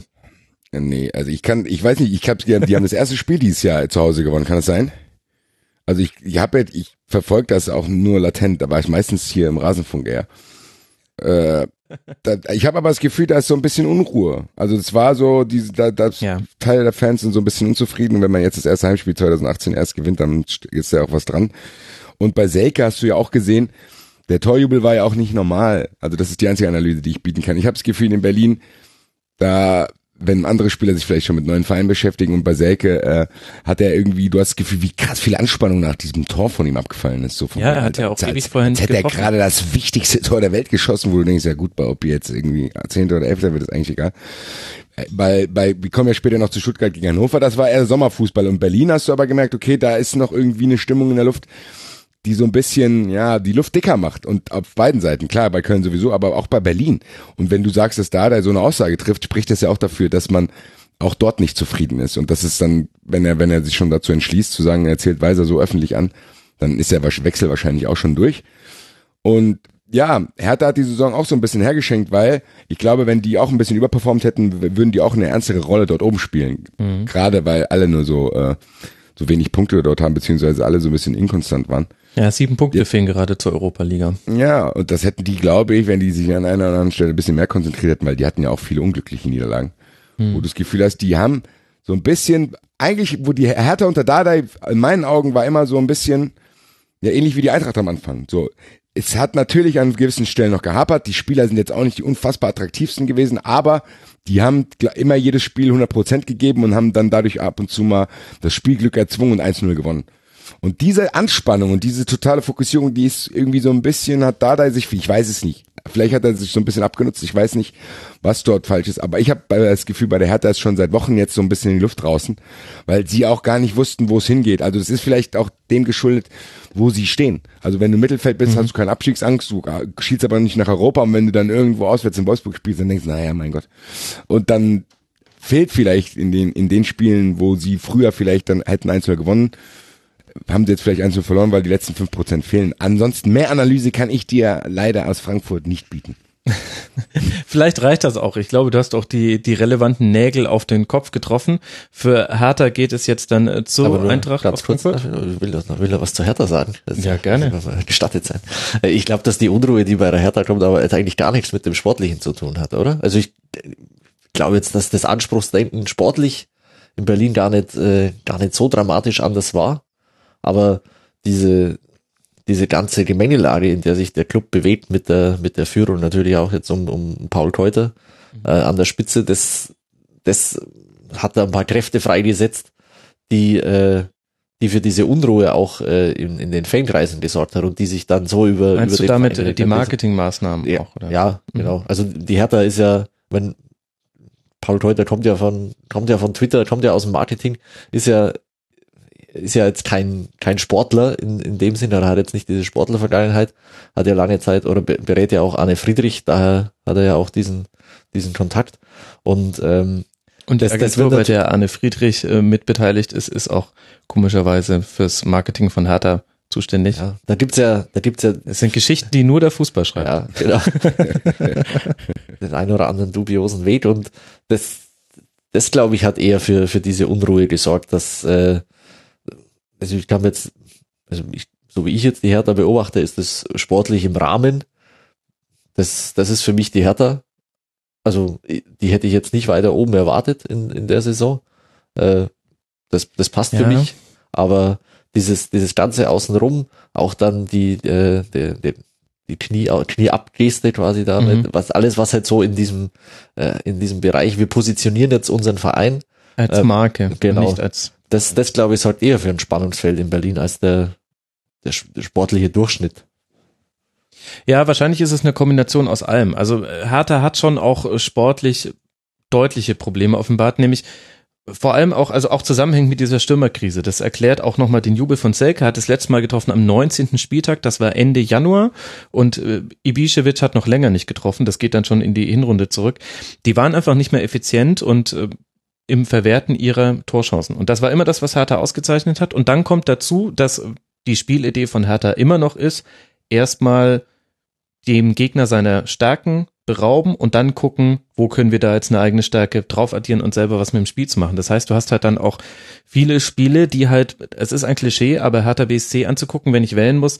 Ich wähle ja jeden Spieltag aus fünf Spielen, fünf Spiele sehe ich ja in der Regel über 90 Minuten. Da muss man sich da manchmal schon zwingen, Hertha-Spiel anzugucken. Sorry jetzt an alle Hertha-Fans, die das hören. Ich äh, mag euch trotzdem und ich mag vor allem die WhatsApp-Gruppe, die ich da gegründet habe. Deswegen habe ich jetzt auch immer Hertha-Insider-Infos. Also ja, aber da kommt schon viel zusammen. Ich glaube, das ist echt ähm, eine Gemengelage. Und wir landen heute relativ häufig beim Thema zwischen Anspruchshaltung und äh, Anspruch und Wirklichkeit. Und welche Gräben da dazwischen liegen. Und wir landen auch bei vielen Themen, die mit dem Sportlichen gar nicht mehr so zu tun haben. Leider. Vielleicht, vielleicht muss man die Bundesliga auch mehr wie Wrestling sehen. Oder wie der Brennerpass sagen würde, schau Fußball wie eine Telenovela. Das stimmt schon. Das ist eigentlich ein ganz guter Ansatz. Äh, äh previously in the Bundesliga. Und dann eigentlich müsste so der Rasenfunk beginnen. Okay, speaking of sportliche Highlights, Wolfsburg hat gegen den FC Augsburg gespielt und zwar 0 zu 0 schon am Freitagabend. Sowohl Augsburg kann nicht mehr gewinnen, als auch die Wolfsburger mit Ausnahme dieses eines Spiels in Freiburg in der Woche davor. Ein 0 zu 0 mit wenigen Höhepunkten. Zwei gelb-rote Karten, eine für Moravec und eine für Udo Kai letztere dann eher am Ende des Spiels. Und zwei Lattentreffer durch junge Talente, einmal Richter für Augsburg und einmal Jeckel für Wolfsburg. Und am Ende ein Pünktchen für jeden. Basti, wenn ich mir die Tabelle anschaue, dann sehe ich, der VfL Wolfsburg hat Stand Aufzeichnung jetzt mit 30 Punkten drei Punkte Vorsprung auf den Relegationsplatz, könnte aber auch am Ende dieses Tages punktgleich mit dem Relegisten stehen ich finde, das war eine verpasste Chance für den VfL. Dem FC Augsburg kann es, abgesehen von irgendwelchen, dass man dann doch gerne gewinnen möchte, eigentlich egal sein von, mit Blick auf die Tabelle, was gerade noch passiert. 37 Punkte, das wird reichen. Ja, also ich hätte, äh, ich hätte auch befürchtet, dass sie gewinnen, weil ich genau, ich dachte, das ist das Spiel, was sie so ein bisschen rausnimmt. Zu Hause gegen Augsburg. Es war vielleicht, ja, es war ein sehr, sehr tristes Spiel. Äh, dadurch, dass einzelmal konnte man es verfolgen. Es war, es war in Wolfsburg, es waren nur 20.000 Zuschauer da, es hat geregnet, es war Abschießkampf, also das war alles, was ich nicht erleben wollen würde als Fan. Mhm. Und du hast es gesagt, aber ja, mit, das Spiel war aber, das war auch, eigentlich war es kein 0-0, aber es war ein unentschieden Spiel. Also es gab Chancen auf beiden Seiten. Das hätte auch 2-2 ausgehen können. Mich hat, ich habe so ein bisschen, mich hat's gewundert, dass Wolfsburg da nicht mit mehr Nachdruck dran ist, weil die auch ziemlich harmlos waren zwischenzeitlich. Also man muss sagen, gesehen, dass ein Offensivproblem einfach. Wenn nicht die David knipst, wie jetzt gegen Freiburg, dann wer soll ja, die dann, machen? Dann lassen die Origie auf der Bank, das verstehe ich noch. Ja, keine Ahnung. Ich bin da auch zu weit weg. Ich find's nur, ich glaube, die kommen jetzt vielleicht wirklich nochmal rein, wenn Mainz heute gewinnt. Äh, sind, haben die, glaube ich, alle 33 Punkte, oder? Genau. Ja, dann, dann wird's vielleicht nochmal sehr interessant für die. Ich fände cool, aber ähm, ja, ich weiß nicht, ich glaube trotzdem, dass sie sich durchmogeln. Die sind zwar jetzt nicht so krass stabil, aber die sind stabiler als Mainz, befürchte ich. Äh, ich bin gespannt, was mit Freiburg noch passiert, aber ja. ich glaube, Wolfsburg wird nicht in die Relegation kommen. Auch wenn die jetzt hier die Chance verpasst haben, werden die sich ihre Punkte schon zurechtwurschteln, beziehungsweise davon profitieren, dass Mainz eventuell noch schlechter ist. Ja, es ist merkwürdig. Du hast ja die zwei Spieler, die mir am meisten aufgefallen sind, auch gesagt, das war Jeckel mit diesem geilen Schuss an die Latte. Und noch viel geiler fand ich die Nummer von Richter Mhm. Das hat mich so ein bisschen ans hier äh, Manchester Champions League, in Barcelona Manchester gegen Bayern Champions League Finale erinnert. Wer war das? Janka oder Scholl, der auch so einen ähnlichen Lupfer da rausgepackt hat, an die Latte Scholl war das, der an den ja. Innenpfosten gegangen. Genau, fast die identische Szene, daran musste ich dann denken. Das war schon ein geiles mm. Ding. es war aus dem Laufen heraus und äh, bei, bei Richter war es äh, aus dem Stand heraus. Aber ja, du hast das wahrscheinlich auch nicht mehr so genau vor Augen wie Andal und ich. Deswegen ich hatte andere Tore äh, vom geistigen Auge. Das ist aber ja definitiv eine der Sachen, die man beim VfL Wolfsburg positiv hervorheben kann. Also Jeckel ist zwar, Paul Jeckel ist zwar aus einer verletzten und Sperrenmisere heraus in die Mannschaft gerutscht und macht jetzt aber schon das zweite gute Spiel nacheinander. In Freiburg ja auch schon eine gute Partie gemacht. Und also man, man sieht schon Ansätze, es bleibt halt nur bei der einen Wahrheit vorne drin, wenn nicht irgendjemand irgendeinen besonderen Moment hat. Der VfL Wolfsburg spielt, äh, schießt quasi gerade aus seiner Spielanlage heraus keine Tore, sondern halt, es kann schon passieren, aber es ist dann eher ein, ein glücklicher, ja, Zufall ist jetzt zu böse, sie versuchen es ja schon, aber ich glaube, ihr versteht meinen Punkt. Andal. Ja, ja, es, es, es bleibt die Frage, ähm, warum sie Mario Gomez im Winter so, so einfach haben ziehen lassen. Das bleibt die große Frage, äh, finde ich, beim VfL Wolfsburg in der Rückrunde, weil ihnen einfach äh, im Sturm ja, dieser, dieser Knipser fehlt, den, den Stuttgart mit Gomez und, und Dinczek dann ja sogar in, äh, als Doppelspitze hat im Moment. Die müssen sich gerade ständig an irgendwelchen Hotelmöbeln stoßen, weil ich glaube nicht, dass die Offensive gerade einen Lichtschalter angeknipst kriegt. Sorry. War ein Versuch hier nochmal ein bisschen Stimmung zu machen. Ich gebe zu, dass es ähnlich erfolgreich war wie die Torabschlüsse des VfL. Ja. Ja, aber ich finde, bei dem Spiel muss man auch mal trotzdem, auch es geht auch so ein bisschen unter, weil sie auch in diesem Niemandsland sind, aber dass sie überhaupt der FC Augsburg in diesem Niemandsland ist, äh, muss man schon, glaube ich, Manuel Baumer auch auf die Karte schreiben, weil mhm. äh, dass die gar nicht mehr genannt wurden, wenn es um einen Abstiegskampf ging und zwischenzeitlich sogar eher in die andere Richtung, Richtung Europa äh, unterwegs waren Hätte ich nicht gedacht. Hätte ich nicht gedacht. Deswegen will ich das hier an der Stelle nochmal erwähnen. Also ich finde das respektabel zu sagen, dass die an dem 29., 30. Spieltag da äh, in Augsburg, äh, in Wolfsburg spielen und für die geht um gar nichts mehr. Also das hätte man, glaube ich, vorher auch nicht gedacht, sondern dass man einfach denkt, okay, die äh, können die Saison jetzt so abmoderieren und ich glaube, die spielen ähnliche Saison wie die Hertha sind, aber damit dann im Gegensatz zu Hertha eigentlich einigermaßen zufrieden und äh, ja, ich glaube, dass die im Sommer irgendwie entspannter planen können als zum Beispiel Wolfsburg, weil Wolfsburg muss sich immer noch entscheiden, wo die, wo die hinwollen und Augsburg ist, glaube ich, da, wo sie hinwollen. Also das ist der Unterschied zwischen den beiden Mannschaften. Die einen können mit ja. Menschen leben, die anderen nicht, weil die anderen, glaube ich, auch ein bisschen mehr Geld rausgeben als Wolfsburg. Und aber Augsburg hat das gut gemacht. Augsburg ist jetzt einfach eine, eine graue Maus im positiven Sinne. Und äh, ich glaube, wenn die das nächste Saison auch schaffen, würden die das unterschreiben. Absolut. Und Augsburg hat zumindest in einer kleinen Einschränkung ein auch ein Gomez-Problem, nämlich Alfred Finn-Bogerson, der ist auch schon seit dem 21. Spieltag ausgefallen ist, vorher auch schon mal am 18. gespielt hat, äh, nicht gespielt hat. Das heißt, denen fehlt der Knipse eigentlich auch, aber man hatte da, ja, man hat da Lösungen gefunden. Ja, die haben natürlich auch mit Gregoritsch einen Spieler, der, der in der Saison äh, richtig gut performt und viele Tore macht, äh, auch wichtige Tore gemacht hat. Und die funktionieren als Team äh, natürlich sehr gut. Also da hat der Basti natürlich recht, da hat der Manu Baum äh, sehr guten Job gemacht. Hat, hat die äh, auf, ja, auf, auf ihrem Niveau stabilisiert und äh, auch mit einem klaren Plan versehen. Das ist jetzt natürlich, haben sie jetzt, glaube ich, mit der, mit der Zielerreichung Klassenerhalt, das sie ja quasi geschafft haben, ja. so, ein, so ein bisschen abfallendes Level, aber auch nur Du, das passiert Manchester ja. City unter Guardiola auch. Also haben sie das? Abfallendes Level, seitdem die Meisterschaft so gut wie sicher war, würde ich da durchaus Tottenham geschlagen am Wochenende. Ja. Anderl, aber in der Champions League, na gut. Die Diskussion führe ich nicht. Über, okay. angebliche Aprilmüdigkeit von Guardiola-Teams.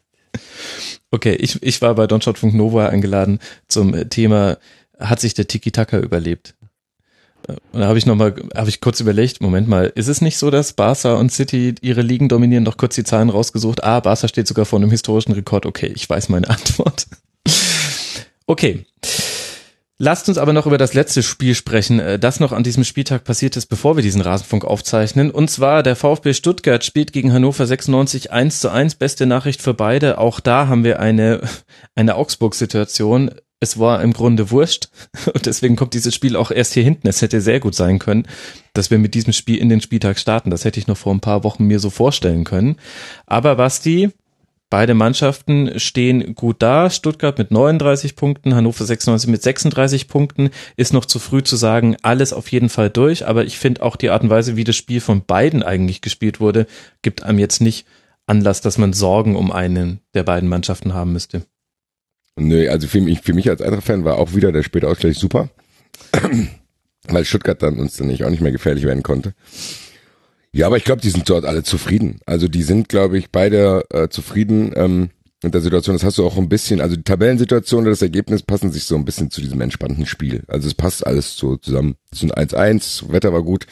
Beide steigen nicht mehr ab, wo die ja eigentlich, glaube ich, trotzdem eine Zeit lang eher mit gerechnet hätten. Sowohl Stuttgart als auch Hannover haben sich beide, glaube ich, aus dem Abschiedskampf verabschiedet. Das war okay.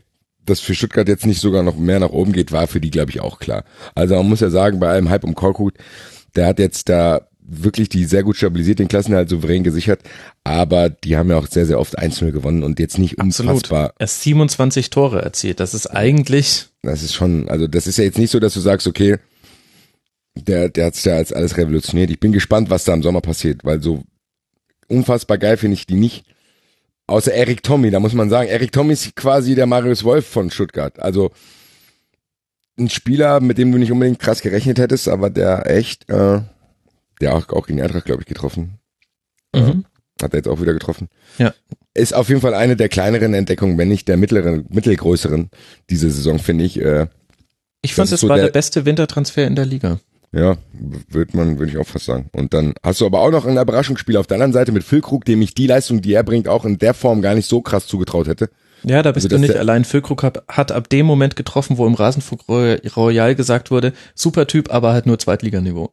Ab dann hat er alles Hätte ich auch gedacht. Ich hätte, für mich war Füllkrug immer so die Kategorie Marius Ebbers, so von wegen mal, mal schauen, mal gucken, aber, aber er hat mich Lügen gestraft. Hat auch mit diesem späten Ausgleich, mit diesem kuriosen Tor, äh, den Punkt gesichert. Also, ansonsten war es, wie gesagt, ein ziemlich biederes Spiel und, äh, die beiden Mannschaften trudeln jetzt auch nach hinten aus, glaube ich. Also da wird äh, sowohl nach oben als auch nach unten wird beiden nichts mehr passieren und von daher ist es, glaube ich, auch normal, vielleicht, wenn mal so ein Spiel stattfindet. Ist ja auch in Ordnung. Man muss ja auch nicht ständig in der Anspannung stehen, sondern man kann halt auch einfach mal 1-1 in Stuttgart spielen und alle gehen nach Hause ohne Magengeschwür. Klar, in der Telenovela gibt's ja auch immer den Seitenstrang, in dem ja so mal nichts passiert. Genau, du brauchst ja so Füllfolgen, damit du irgendwie 14 Folgen zusammenkriegst. Das muss auch geben. Ja, das ist dann die, die langweilige siebte Folge, bevor dann in der neunten Folge wie Game of Thrones äh, wieder irgendwas krasses das, passiert. Das Ende eingeleitet wird, ganz genau. Mit so Rückblicken gibt's dann oft. Dann gibt's Rückblicken, wie die Protagonisten früher in die Situation gekommen sind, in der sie sich aktuell befinden. Heißt das dann, dass Eintracht Frankfurt Peter Stöger verpflichtet? Oder? ja, irgendwas krasses, ja, oder ja, man. Nein, die Eintracht muss Slaven Bilic holen, der schlägt hier mit seiner Gitarre alles kaputt, da hätte ich Bock drauf. Also jetzt sage ich doch einmal Achim Bayer-Lorzer. Achim Bayer-Lorzer zu Eintracht Frankfurt. Ich, an der Trainerfrage wird sich, glaube ich, zeigen, ob Bobic der alte Bobic in Anführungszeichen ist, und den das man haben so wir nämlich auch im Eintracht-Segment nicht, das haben wir im Eintracht-Segment nämlich nicht gesprochen. Da ist jetzt überhaupt erst meine Angst vor Bobic kommt jetzt erst zum Tragen, die ich ganz am Anfang hatte, die jetzt, weil da die Erfolge da waren, auch keiner mehr verstanden hat und ich die auch ein bisschen relativieren musste, weil er angenehmer aufgetreten ist, als ich dachte. Aber Bobic, man darf nicht vergessen, Bobic war nicht derjenige, der Kovac geholt hat, der war schon da. Ich bin gespannt er hat jetzt hier die Schuhe an. Ich bin gespannt, wen er holt. Ob er wirklich so diesen random Bundesliga-Nummer macht mit Hacking oder Weinziel. Oder ob er so eine Nummer auspackt, wie du äh, jetzt genannt hast. Da zählt auch für mich zum Beispiel David Wagner dazu oder so. Oder ah, selbst Adi Hütter. Also, dass du so ein bisschen über den Tellerrand hinausschaust und eben nicht irgendwie denkst, okay, wir holen jetzt den nächsten Trainer, der auf dem Karussell ist. Ich bin sehr, sehr gespannt, aber kann dazu noch gar nichts sagen. Nee, ich glaube, das lassen wir auch auf uns zukommen, was da noch passiert. Andal, hast du noch uh, your take on uh, VfB gegen Hannover 96 1 zu 1? Ich glaube, es ist alles gesagt. da sieht man mal, kaum kommen wir zu dem Spiel, zu dem ich keine Notizen habe. du kannst nicht mehr ablesen. ja, genau. Du hättest mich auch vorhin ruhig warnen können. Da stand nämlich eine Notizen Sommer stark. Da hättest du auch gleich sagen können. Ich habe ah, deine Notizen, habe ich noch nie gelesen. Ja, ja, schon okay. Alles klar. Ich finde, dann haben wir diesen, diesen Spieltag gut besprochen. Es wird noch das Spiel zwischen Mainz und Freiburg stattfinden heute Abend. Die müssen sich von langen Europapokalnächten erholen und das sei ja. ihnen auch wirklich herzlichst gegönnt. Sehr, sehr nett von der DFL, finde ich auch. Wobei ich on, on a private note sagen muss, äh, dass mir diese Montagsspiele jetzt doch sehr gut gefallen, denn ich habe das Ritual etabliert, die sämtlich immer im Stadion an der Schleißheimer Straße zu gucken, kriegt mir immer einen Platz. das ist kein Problem. Zum Teil verdoppelt man die Zuschaueranzahl. Ja, und du hast im Rasenfund mehr Zeit für, für die Wochenendspiele. Genau, wobei keine einzige Rasenfunkfolge mit weniger Spielen kürzer geworden ist, da ich das, das Montagsspiel weglassen. Aber man, ja genau, man verplappert sich dann doch ein bisschen. Heute haben wir ja, ich weiß gar nicht wie viele Minuten auf Kovac zugebracht, aber eine kleine Diskussion, die dann doch irgendwie auch mal sein musste. Ach, guck mal an, das war über eine halbe Stunde. Na, da bin ich auf die Kommentare der Hörerinnen und Hörer gespannt. Das ging doch noch. Also wir haben uns eigentlich meiner Meinung nach sogar noch zurückgehalten. Ja, also wir haben, wir haben diesen Trainerwechsel nicht auf allen Ebenen besprochen. Ja, das ist das eigentlich krasse, haben wir wirklich nicht. Und ich habe auch äh, mich dagegen entschieden, Basti irgendwann ein bisschen leiser einzupegeln. Ich bin mal gespannt, was Auphonic da noch draus macht. Basti, du warst wesentlich lauter im, im Kovac-Teil als in allen anderen Bereichen. Gut, dass wir da noch äh, am Schluss nochmal die Lautstarken angleichen, der Gesprächspartner. Damit äh, danke ich euch sehr, sehr herzlich. Zum einen, äh, dass er sich die Zeit genommen hat und dann auch mal über ein Hertha-Spiel zu sprechen. Basti Roth von 390 vom Eintracht Frankfurt Podcast, äh, T-Shirt, äh, Produzent in seinem zweiten Leben, kauft das Team Kovac T-Shirt und je nachdem, wie es jetzt läuft bei der Eintracht, wird er vielleicht auch dein Nobic-T-Shirt wieder kann ich auch das kann ich auch bald wieder rausholen. Ja. Deswegen vielen Dank, dass du mit dabei warst. At Basti-Red bei Twitter. Ja, vielen Dank, dass ich hier sein durfte und ein bisschen äh, meine Therapie fortsetzen mit den ganzen Podcasts, wo ich drüber spreche. Das tut mir immer wieder gut. Das wird jetzt diese Woche noch beim Altra Podcast und 93 weiter passieren. Bei 93 werde ich dann den ganzen Schmutz nochmal rausladen und dann beim Altra Podcast werden wir dann schon wieder vorausschauen. Weil man muss auch sagen, es ist jetzt auch egal. Es geht jetzt darum, dass die Stimmung so wird wie in Leverkusen, dass die Eintracht Schalke weghaut und dass wir zu Hause in Berlin gewinnen und dann sind wir wieder im Geschäft und vielleicht ziehen wir wirklich in die Euroleague ein. Und dann werden wir im Sommer alle zufrieden sein und die Reisen planen. Und dann ist auch mir egal, wer der Trainer ist. Dann gucken wir dann das Jahr darauf, ob das Jahr dann abgestiegen ist. Aber dann kann ich mich ja dann immer noch damit beschäftigen. Absolut.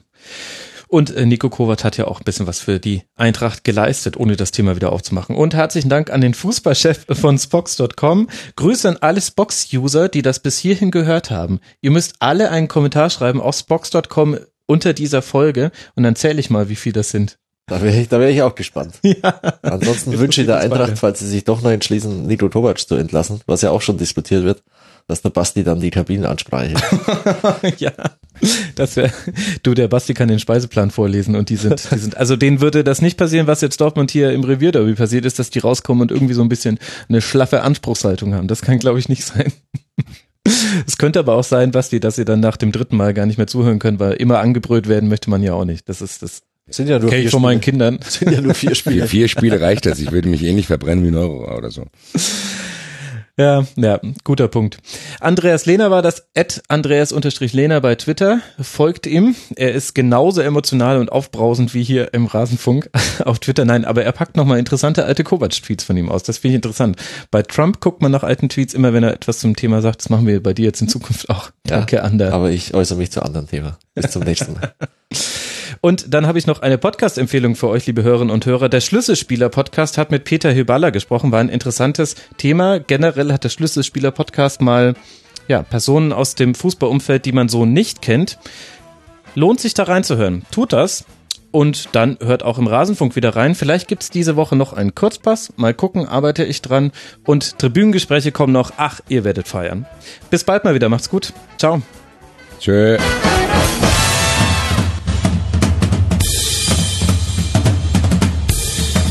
Das war die Rasenfunk-Schlusskonferenz. Wir geben nun zurück in die angeschlossenen Funkhäuser.